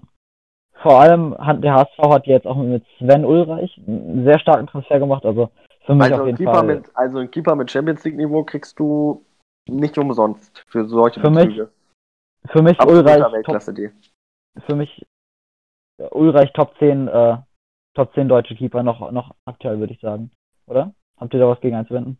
Nee, gar nicht. Ulreich Top Top 10 deutsche Keeper. Aber Er hat, ja immer David gezeigt, er hat ja auch immer gezeigt, was er kann, wenn er, wenn man neuer Palett war oder so, ne? Also, Also ich glaube äh, tatsächlich, dass der HSV dann vor allem mit diesem Deal jetzt äh, in Richtung Platz 1 oder 2 die Saison schaffen wird. und vor allem solche Spiele wie gegen Paderborn, das sind genau die Spiele, die sie ja die letzten Jahre nicht gewonnen haben, ne? Wo wir gerade bei der zweiten Liga sind, würde ich dann noch die Zuschauerfrage von Ben hinzufügen zu unserer Meinung zum Wechsel von Guido Burgstaller zum FC St. Pauli. Ja, äh, ich fange also mal an. Index von Duang, ja. Ja, ähm, ich bin, ähm, also Burgstaller, echt danke für alles. Ich weiß, du wirst diesen Podcast niemals hören, aber Burgi, danke für alles. Ne? Du hast dich echt reingehauen für unseren Club, äh, aber es hat am Ende leider nicht mehr funktioniert. Äh, jetzt haben wir ihn von der Gehaltsliste bekommen und äh, St. Pauli kriegt wirklich einen Stürmer, der sich, der sich komplett zerreißt und der wird sicherlich in der zweiten Liga auch seinen Boden machen, davon bin ich überzeugt. Ich könnte mir tatsächlich Glaubt ihr- vorstellen, dass Burgstaller so ein Simon Terodde-Syndrom werden könnte. Also, dass er in Liga 2 wieder aufblühen wird, weil meiner Meinung nach ist es nach wie vor ein guter Stürmer.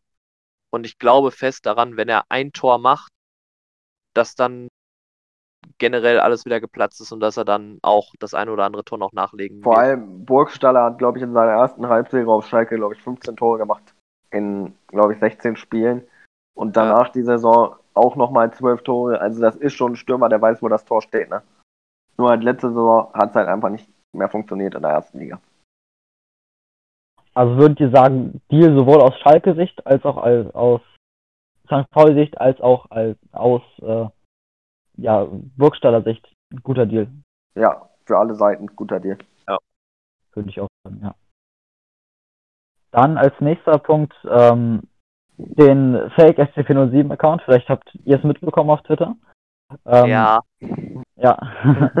äh, Ja, den Ac- Account, den, äh, ja, den ich erstellt habe, ich bin tatsächlich auf die Idee gekommen, indem äh, Schwarz und Blau, also Stefan, hat auf Twitter ähm, alte Tweets getweetet von äh, als, ich glaube, wie heißt der, Rafael Lopez oder so, als der für uns ähm, ja, zu uns gewechselt ist. er, Und die, die, ich meine, die, die Twe- Retweets dienen ja einfach nur dazu, dass man so ganz kurz denkt, hä, ist der jetzt zu uns gewechselt? Und dann guckt man halt aufs Datum.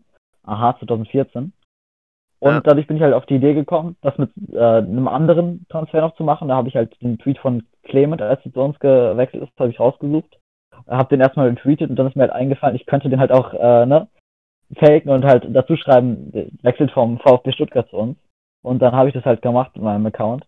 Und ja, was mir, ich habe auf jeden Fall ein paar äh, Leute kurz glauben lassen, dass es äh, tatsächlich, tatsächlich der Fall ist.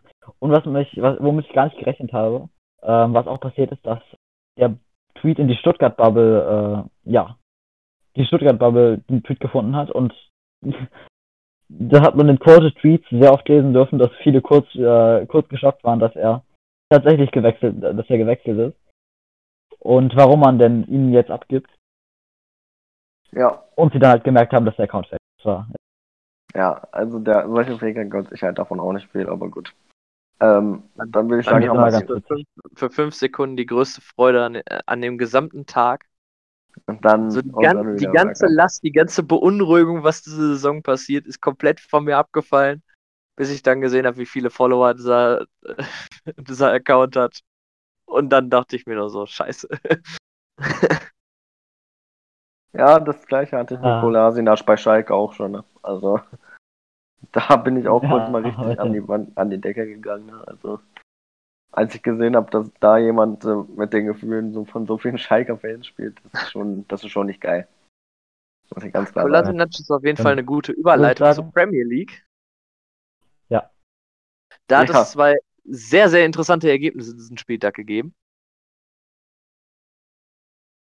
Also das 6-1 von Manchester United, würde ich jetzt mal 1-6 von Manchester United würde ich jetzt mal mit anfangen. Ja. Nummer, Nummer 1, Manchester United natürlich völlig schlecht. Tottenham hat das gemacht, was Tottenham halt am besten kann. Einfach jede Chance eiskalt genutzt. Und, ähm, und äh, dann möchte ich noch mal kurz einschieben, ähm, wie geil sich Marcus Rashford dann nach diesem 1 zu 6 hingestellt hat in den sozialen Medien und gesagt hat, ey, das wird uns nie wieder passieren und äh, wir werden alles daran setzen, das besser zu machen. Sowas wünsche ich mir oft von Spielern. Gerade in schweren, in schweren Momenten dann noch mehr zum Club zu stehen und zu sagen, ey, wir kämpfen weiter und äh, wir wissen, was wir können und dann machen wir es besser. Das Also da- Geniale an dem Spiel war noch, ich habe das Spiel zusammen mit Ben geguckt. Wer es nicht weiß, Ben ist Fan von Manchester United. Ich von Tottenham. Nach 30 Sekunden gab es den Elfmeter für Man- Manchester United. Ich saß, saß da nur und habe mich gefragt, wie man so dämlich nach 30 Sekunden in den Zweikampf gehen kann. ja, Natürlich ja, ging United danach in Führung.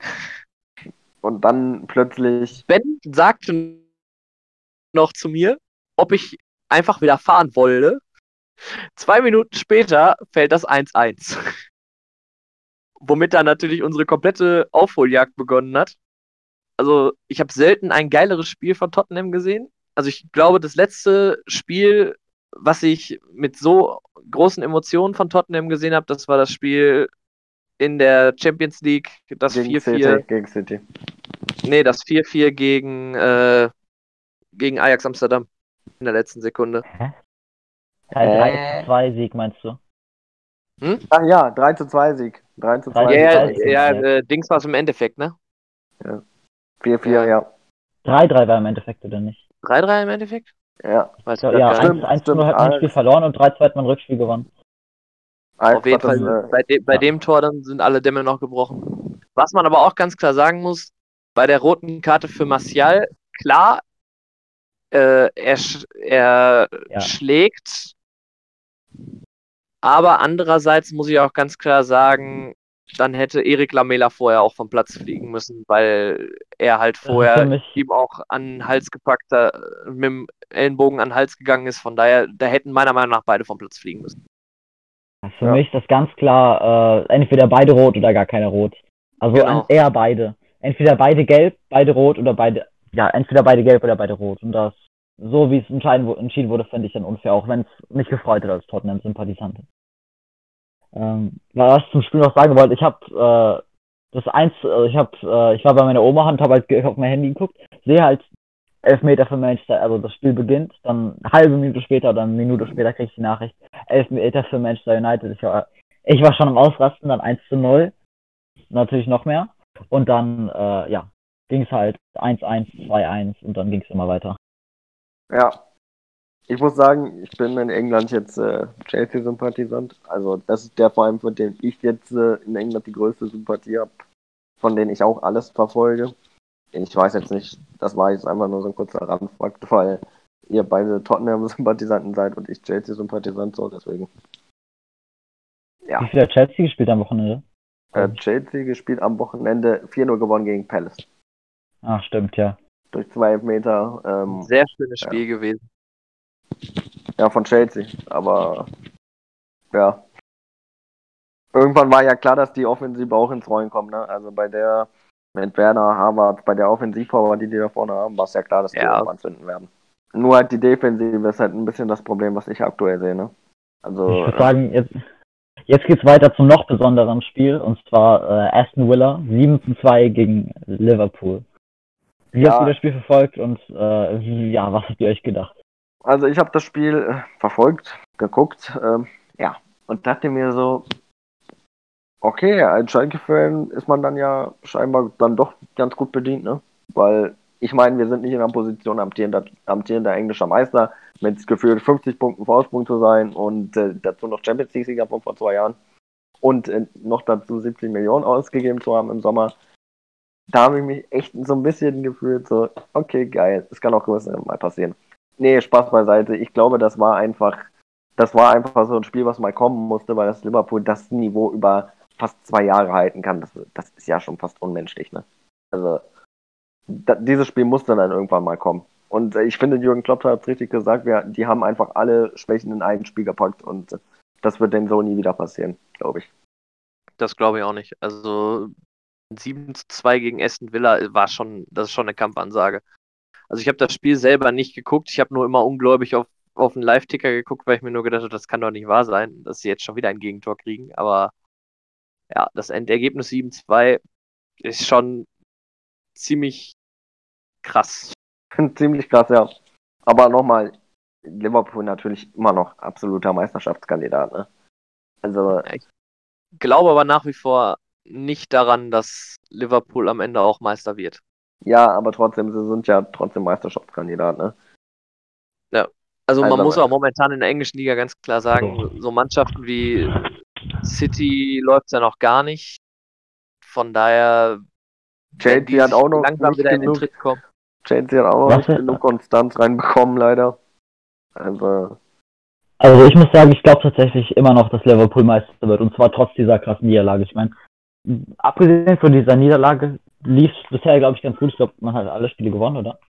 Ja. Ähm, ja, alle und Spiele ja, ich gewonnen. glaube tatsächlich, dass es ein, ein riesiger Ausrutscher war und dass, es, dass man trotzdem noch Meister wird, habe ich das Gefühl. es musste halt irgendwann passieren. So eine Niederlage hast du mal. Wo einfach nichts zusammenläuft, wo du, wo du einfach anhängen kannst, so viel du willst, wie du willst. Das passiert einfach mal. Und vor allem bei dem Niveau, was die gehen seit zwei Jahren, ne? Das muss man was denen, glaube könnt ich, ihr, zuguteilen. äh, ja. Was, was sagt ihr zu Everton, die aktuell mit zwölf Punkten an der Spitze stehen? Ich glaube, Everton entwickelt sich zu einem heimlichen Champions League-Kandidaten. Die haben jedes Everton auf Ligaspiel Fall einen gewonnen. guten Kader aufgebaut. Ja, die haben, die haben jedes Ligaspiel gewonnen. James Rodriguez knüpft wieder an sein Potenzial an. Und äh, liefert gefühlt einen Scorer nach dem anderen. Und äh, die haben mit Ancelotti einen Trainer, der genau weiß, was er will. Die Abläufe sind einstudiert, die Mannschaft ist gut. Also die entwickeln sich zu einem heimlichen Champions League-Kandidat. Vielleicht noch ein bisschen hinter Arsenal Ähm, nochmal? und Chelsea, aber sie entwickeln sich zu einem heimlichen Champions League-Kandidaten. äh, was ihr gar nicht eben gesagt habt, was glaubt ihr, äh, wen würdet ihr als aktuell als Meister tippen der Premier League? Ich, ich sage ja Liverpool und was Also vor der Saison habe ich Chelsea gesagt. Ja, ich Und auch. wenn Chelsea jetzt langsam in eine Spur kommt, würde ich auch an Chelsea festhalten. Ja, Chelsea wird Meister. Das habe ich auch so gesagt. Äh, nicht nur, weil ich Chelsea-Sympathisant bin und mir das einfach unfassbar wieder wünschen würde für den Club, ähm, sondern einfach auch, weil die so starke Transfers gemacht haben, vor allem was die Offensive betrifft. Und denen ist es im Prinzip scheißegal, wenn die vier kassieren, sind die immer noch in der Lage, sechs zu schießen und so gefühlt. Deswegen Chelsea wird Meister. Die haben mit äh, Kovacic, Jorginho, Kante, was weiß ich wem noch alles. Die haben mit im Mittelfeld, was unglaublich gut funktioniert. Harvard Smart auf der 10. Im Sturm Timo Werner, der jetzt ein paar so langsam zumindest. Tammy Abraham noch als Alternative, Hudson O'Doy auf dem Flügel. Also Pulisic, wenn er wieder zurückkommt von der Verletzung. Das ist ein Kader, der sowas von mal um die Meisterschaft mitspielen kann. Und äh, gerade wenn so Vereine wie City, Liverpool schwächen, wird Chelsea, glaube ich, da sein und das ausnutzen. Das ist so jetzt meine Meinung dazu. Bei euch so? Wie gesagt, ich bleibe auch dabei, dass meiner Meinung nach wird Chelsea nach wie vor zumindest Top 3 sein und meiner Meinung nach haben, die haben auf jeden Fall das Zeug, wenn die Neuzugänge jetzt komplett endlich vernünftig ankommen in der Premier League, haben die auf jeden Fall das Zeug dazu, im Endeffekt definitiv, um die Meisterschaft mitzuspielen. Ja. Und bei den Clubs, die momentan oben drüber sind, muss ich auch ganz klar sagen, also da ist Stand jetzt nur Liverpool, sonst noch eine Mannschaft, die um die Meisterschaft, Meisterschaft mitspielen kann. Wir sind nicht so weit, dass wir um die Meisterschaft United, United sowieso nicht. Arsenal fliegt da auch wieder raus da oben, Ja. meiner Ja. Meinung nach. Also Everton. Also Everton wird nicht dieses Niveau über die volle Distanz der Saison halten können. Die einzigen, die ich eventuell noch so als Geheimfavorit hätte, ist nach wie vor Leicester City, weil die irgendwie jedes Jahr aufs Neue plötzlich eine Mannschaft stellen, die oben mitspielt. Ja, und vor Ja, allem nicht auch nicht so viel, die geben glaube ich auch nicht so viel auf diese Euroleague, das heißt die Belastung ist auch dann kein Argument.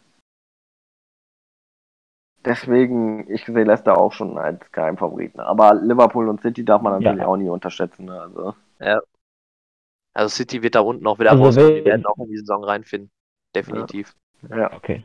Also wen, wen tippt ihr ganz schnell als Meister? Chelsea. Chelsea. Beide Chelsea? Okay. Ja. Ähm, ja, dann würde ich sagen zum nächsten Thema, oder? Und zwar ähm, der Nations League und der Länderspielpause, die aktuell ansteht, beziehungsweise gerade stattfindet. Das ist halt Ja. wirklich so ein Thema, was du halt echt schnell abbringen kannst, ne? Also, gerade spielt Deutschland und äh, wir nehmen hier lieber einen Podcast auf. Ja, also noch fragen, wie sehr sich die Nationalmannschaft entwickelt hat. also, Ja, ganz ehrlich, Nations League hat mich auch vorher nicht interessiert. Selbst als die Nationalmannschaft groß in Kurs war, Nations League war von vornherein so, ein, so eine Sache, wo ich mir gedacht habe, das ist wieder nur so ein typischer PR-Gag, um noch weiter, noch mehr Geld zu scheffeln. Und im Ich Prinzip juckt das. es, juckt es Ich- niemand. ich würde ja das Ansinnen des Wettbewerbs sogar teils verstehen, aber das so in die, mitten in die Saison zu packen, also bei dem Terminplan, dann macht Bei es mir- nach der Saison alle fünf Jahre oder so, aber doch nicht jedes Jahr und dann so, so eng getaktet. Also ganz Bei, ehrlich, bei mir hat ganz klar die Nations League den allerletzten allem, Respekt verloren, als Deutschland noch- wäre und dann das weiter aufgestockt wurde, damit im Endeffekt äh, Deutschland doch in der Top-Gruppe bleibt. Das war so lächerlich. Also spätestens da hat der Wettbewerb für mich komplett versagt. ja, und das wird sich auch nicht lange durchsetzen. Also ich sage, ich gebe allem- dem, ich gebe dem Ganzen maximal noch eine Saison Nations League und dann sind wir den Scheiß auch wieder los. Also was ich auf jeden Fall nicht verstehen kann, ist, dass man das während dieser Corona-Zeit trotzdem stattfinden lässt. Dass man da nicht sagt, es ist sowieso mit den Spielplänen alles eng, wir haben die Europameisterschaft abgesagt. Äh, die Saisons beginnen Mitte September statt Mitte August. Wir blasen das Ding ab, was ich nicht verstehe, dass man das stattfinden lässt. Ja, ich auch nicht. Ja. Und dann würde ich sagen, war es so mit den Länderspielen. Mehr gibt es da nicht zu sagen. Außer Steuerrazzia beim DFB, was ungefähr Ja, niemanden auf dieser Welt überraschen sollte. Ich wollte gerade sagen, das, ein, das, was man darauf, darüber sehr gut sagen kann, ja, es ist passiert und keinen wundert's, das sagt eigentlich schon sehr viel darüber auf, wie der Verband aufgebaut ist. Ja, Und äh, ja, was, man- was man auch sagen könnte, ist, ist äh, ähm, dass Julian Draxler ja äh, Kapitän ist aktuell, was ziemlich viele verwundert hat. Und Ja. ja. alter Schwede, ja. Verwundert Was ist gut. aber ähm, auch nicht verstehe, ist die Leute, die sich jetzt so sehr darüber beschweren, dass Bayern-Spieler nicht spielen äh, in, für die Nationalmannschaft, weil ich meine, die haben jetzt mit ähm, dem europäischen Supercup gegen Sevilla, dem deutschen Supercup gegen Dortmund und halt natürlich den Bundesligaspielen hatten die schon genug äh, Belastung genug. Dann spielen die jetzt nächste Woche noch gegen ähm, F gegen den FC Düren in der äh, im DFB-Pokal. Und da verstehe ich nicht, warum man äh, jetzt Was? sich beschwert, dass kurz ähm, dass Bayern-Spieler größtenteils eigentlich- nicht. Was ist eigentlich mit unserem Pokalspiel? Das frage ich Stimmt, mich auch. Vor hab allem auch wird, überall wird nur so gesagt, ja, das Spiel, das Spiel von Düren gegen Bayern steht ja noch an. Was das letzte Pokalspiel ist, da sag ich da auch noch so, das ist nicht das letzte. Ey, es gibt auch noch äh, Ich das hab- von ich hab Schalke. es Also, Ich habe es von vornherein gesagt, Schalke wird da automatisch durchkommen. Die werden die automatisch weiterlassen. das wäre aber lächerlich. Ich, ich, Also, ich fliege in der nächsten Runde raus. Nein, Spaß. Doch, Mhm. aber es ist, aber es ist das Sinnvollste, weil genauso lächerlich ist es, dass man zwei Tage vor dem Spiel auf die Idee kommt, ach ja, die haben sich ja vor drei Wochen bei uns beschwert, dass sie nicht im DFB-Programm mitmachen dürfen. Der Gegner steht schon längst fest, alles ist schon vorbereitet, der Aufbau Das ist schon geplant. Und dann, das Sinnvollste wäre gewesen, einfach an der Absprache festzuhalten, dass Türkgücü aufsteigt und äh, Dings im DFB-Pokal spielt. Ja, deswegen. Also was soll denn das? Und deswegen wird es dazu kommen, dass, ich sag's jetzt schon, entweder wir spielen das Ding jetzt im November oder wir spielen es gar nicht mehr. Und dann ist Schalke automatisch durch. Ich kann sich nicht vorstellen, dass im November noch gespielt wird, weil da sollte doch irgendwann mal die zweite Runde stattfinden, oder nicht? Nee, zweite Runde findet erst Weihnachten rum statt dieses Jahr. Was ich auch nicht so ganz verstanden habe. Ja. Gottes Ja, okay, das Weihnachten herum. Weihnachten vor allem-. Vor allem zu dem Zeitpunkt ist es auch eigentlich mal die dritte Runde gewesen, war nicht? Ja, Ja, eigentlich schon. Die haben das. Das Achtel, Achtelfinale ist doch äh, nächstes Jahr meistens, also erstes äh, darauffolgende Jahr, oder nicht? Die ändern das, glaube ich. Also die ändern das, glaube ich, an, alle paar Jahre mal. Also manchmal hast du Achtelfinals im Dezember und manchmal hast du Achtelfinals im Februar. So ist das meistens. Ja. Also letztes Mal, ja, war es auf jeden Fall im Februar, da weiß ich, hat, äh, na, Achtelfinale war da Anfang Nee, Februar, letzt- da bin ich mir recht Letztes sicher. Jahr war aber, äh, meine ich, der Also DFB-Pokal Jahr, im 2020. Oktober. Die zweite Runde. Ja, Die zweite, weil da war ich Runde nämlich noch, da war ich nämlich noch vom Le äh, beim Paderborn-Spiel in Leverkusen. ja, zweite Runde war im Ja. Oktober, das weiß ich auch noch. Und ähm, Achtelfinale war dann im Fe Februar, ne? Ja. Der allergrößte Witz ist ja nach wie vor, dass Bayern nicht imstande war, gegen Düren zu spielen im DFB-Pokal zu dem Zeitpunkt, weil aber der dafür, aber dafür so lange Champions League gespielt haben. Aber dafür die Saison eröffnen gegen Schalke und dann erstmal 8-0 loslegen. Ja, Danke, Jungs. Danke, Jungs. Naja, ähm, gut. ja, Äh, Dann dann, als nächstes Thema als haben wir noch, Thema- äh, wer steigt ab in der Bundesliga? Das ist Und, das äh, Thema. ich glaube, das, glaub, das können wir auch erweitern auf, äh, wer steigt auf in die Bundesliga und wer äh, steigt in die dritte Liga ab, oder? Wollen wir?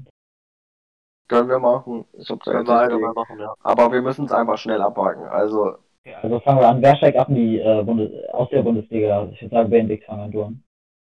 ähm, Relegation Köln, Mainz, Bielefeld. Genau das gleiche sage ich tatsächlich auch. Das hatte ich auch in meiner äh, Pre- Prediction Anfang des, vor der Saison, habe ich sogar im Mai oder so habe ich das geschrieben, glaube ich. Und- Oder nee, nicht Mai, im Juni. Juni. Ihr wisst selber, dass ich nicht der größte Werder-Fan bin und alles nicht gut heiße, was da momentan passiert, auch wenn die gut reingestartet sind. Aber die werden trotzdem recht souverän die Klasse halten. Das nur mal dazu. Ja, ich, ich Dann bleibe bei meinem, bei meinem Tipp, den ich vor der Saison auch gesagt habe. Arminia Bielefeld steigt ab, auch wenn sie gut in die Saison reingestartet sind. Aber ich glaube, das wird ähnlich sein, wie es bei Paderborn in der ersten Bundesliga-Saison war, dass man anfangs gut Ja. mitspielt und dann trotzdem im Endeffekt die Klasse nicht reicht. Da, äh, auf Platz 17 landet der erste FC Köln und auf Platz 16, Benedikt, so leid es mir tut, bleibe ich beim FC Schalke 04. Das muss dir nicht leid tun, weil ich kann dir genau sagen, was passiert. Wir halten dann trotzdem die Klasse über die Relegation. So wie jedes Jahr der Bundesliga ist die Klasse über die Relegation hält. Ganz einfach. Äh, Okay, dann Oh. Ja, wollt ihr noch weitermachen? Ja, wer aus der Bund, äh, Bund, in die Bundesliga aufsteigt? Ja, Marvin, was denkst du denn erstmal, wer absteigt? das Hab ich gleiche doch wie ich. gesagt. Mainz, Ach so, Das hast das. Okay. Das habe ich schon Auch gesagt, ja. Relegation genau das gleiche? Okay. Ja. Ja, Re Rele Relegation Köln und dann 17. Mainz und 18. Bielefeld. Okay. Ja, Mm, Und dann natürlich Auch- noch, wer steigt in die Bundesliga auf? Hannover als Ja, erster. Ich fange mal an, ne? Hannover Ja. als erster, zweiter Hamburger Sportverein und dritter. Da wird's interessant. Aktuell würde ich sagen Holstein Kiel. Okay, das ist ziemlich hot take. Der HSV wird Erster, einfach weil sie diesen einen Spieler haben, der sich Simon Terodde nennt. Hannover 96 wird Zweiter und auf Platz 3 landet der VfL Bochum. Auch das ist ein Hot Take. Okay. Das ist, das habe ich äh, genauso mit den ersten drei halt nur eine andere Reihenfolge. Und zwar als erste Hannover, als zweite ähm, Bochum und als dritte Hamburg hatte ich vor der Saison gesagt, aber ich würde jetzt sagen ähm, Hamburg und Bochum vertauschen. Äh, also ja, erster Hannover, zweiter Hamburg und dritter Bochum. Dann noch Abstieg aus, äh, Abstieg aus Liga 2. Das kann man aktuell sehr schwer tippen, aber ja. Ja. Es ist an sich sehr schwer, aber ich halte daran fest, dass Osnabrück noch einbrechen wird und absteigen Ich wird auch. zusammen mit dem KSC und den Würzburger Kickers. Also wer ist da von Relegation? Äh, ich würde sagen, KSC spielt Relegation. Ja. Also, Würzburger Kickers steigen ab. Dann haben wir noch äh, Aue, geht für mich auch direkt runter. Und in der Relegation sehe ich Darmstadt. Der Aue, die haben doch, die sind doch jetzt Dritter oder so, oder Vierter, oder? oder Ja, Achter, ich oben auf jeden. Fall. Achter. Ich glaube, die werden es nicht halten. Aue wird direkt untergehen. Und in die Ähm, Relegation habe ich halt Darmstadt getippt, ne, weil ich glaube nicht, dass sie den Abgang vom Trainer so gut auffangen können. Ich habe, ähm, ich glaub, vor, vor der Saison habe ich getippt 18. Jan Regensburg, 17. Osnabrück und 16. Aue, glaube ich. Ähm, was sich aber mittlerweile ändern würde. Also ich würde sagen, Würzburg steigt direkt ab, 17. oder 18. Äh, ja, kann man schwer sagen, aber ich würde sagen 18. Ähm, dann 17. Ähm, würde ich immer noch Jan, Jan Regensburg sagen, auch wenn die, ähm, ja, auch wenn die, äh, glaube ich, recht gut in die Saison gestartet sind. Und als 16. Äh, dann Osnabrück. Und als 15. wieder ganz knapp KSC, wie sie es letzte Saison gemacht haben.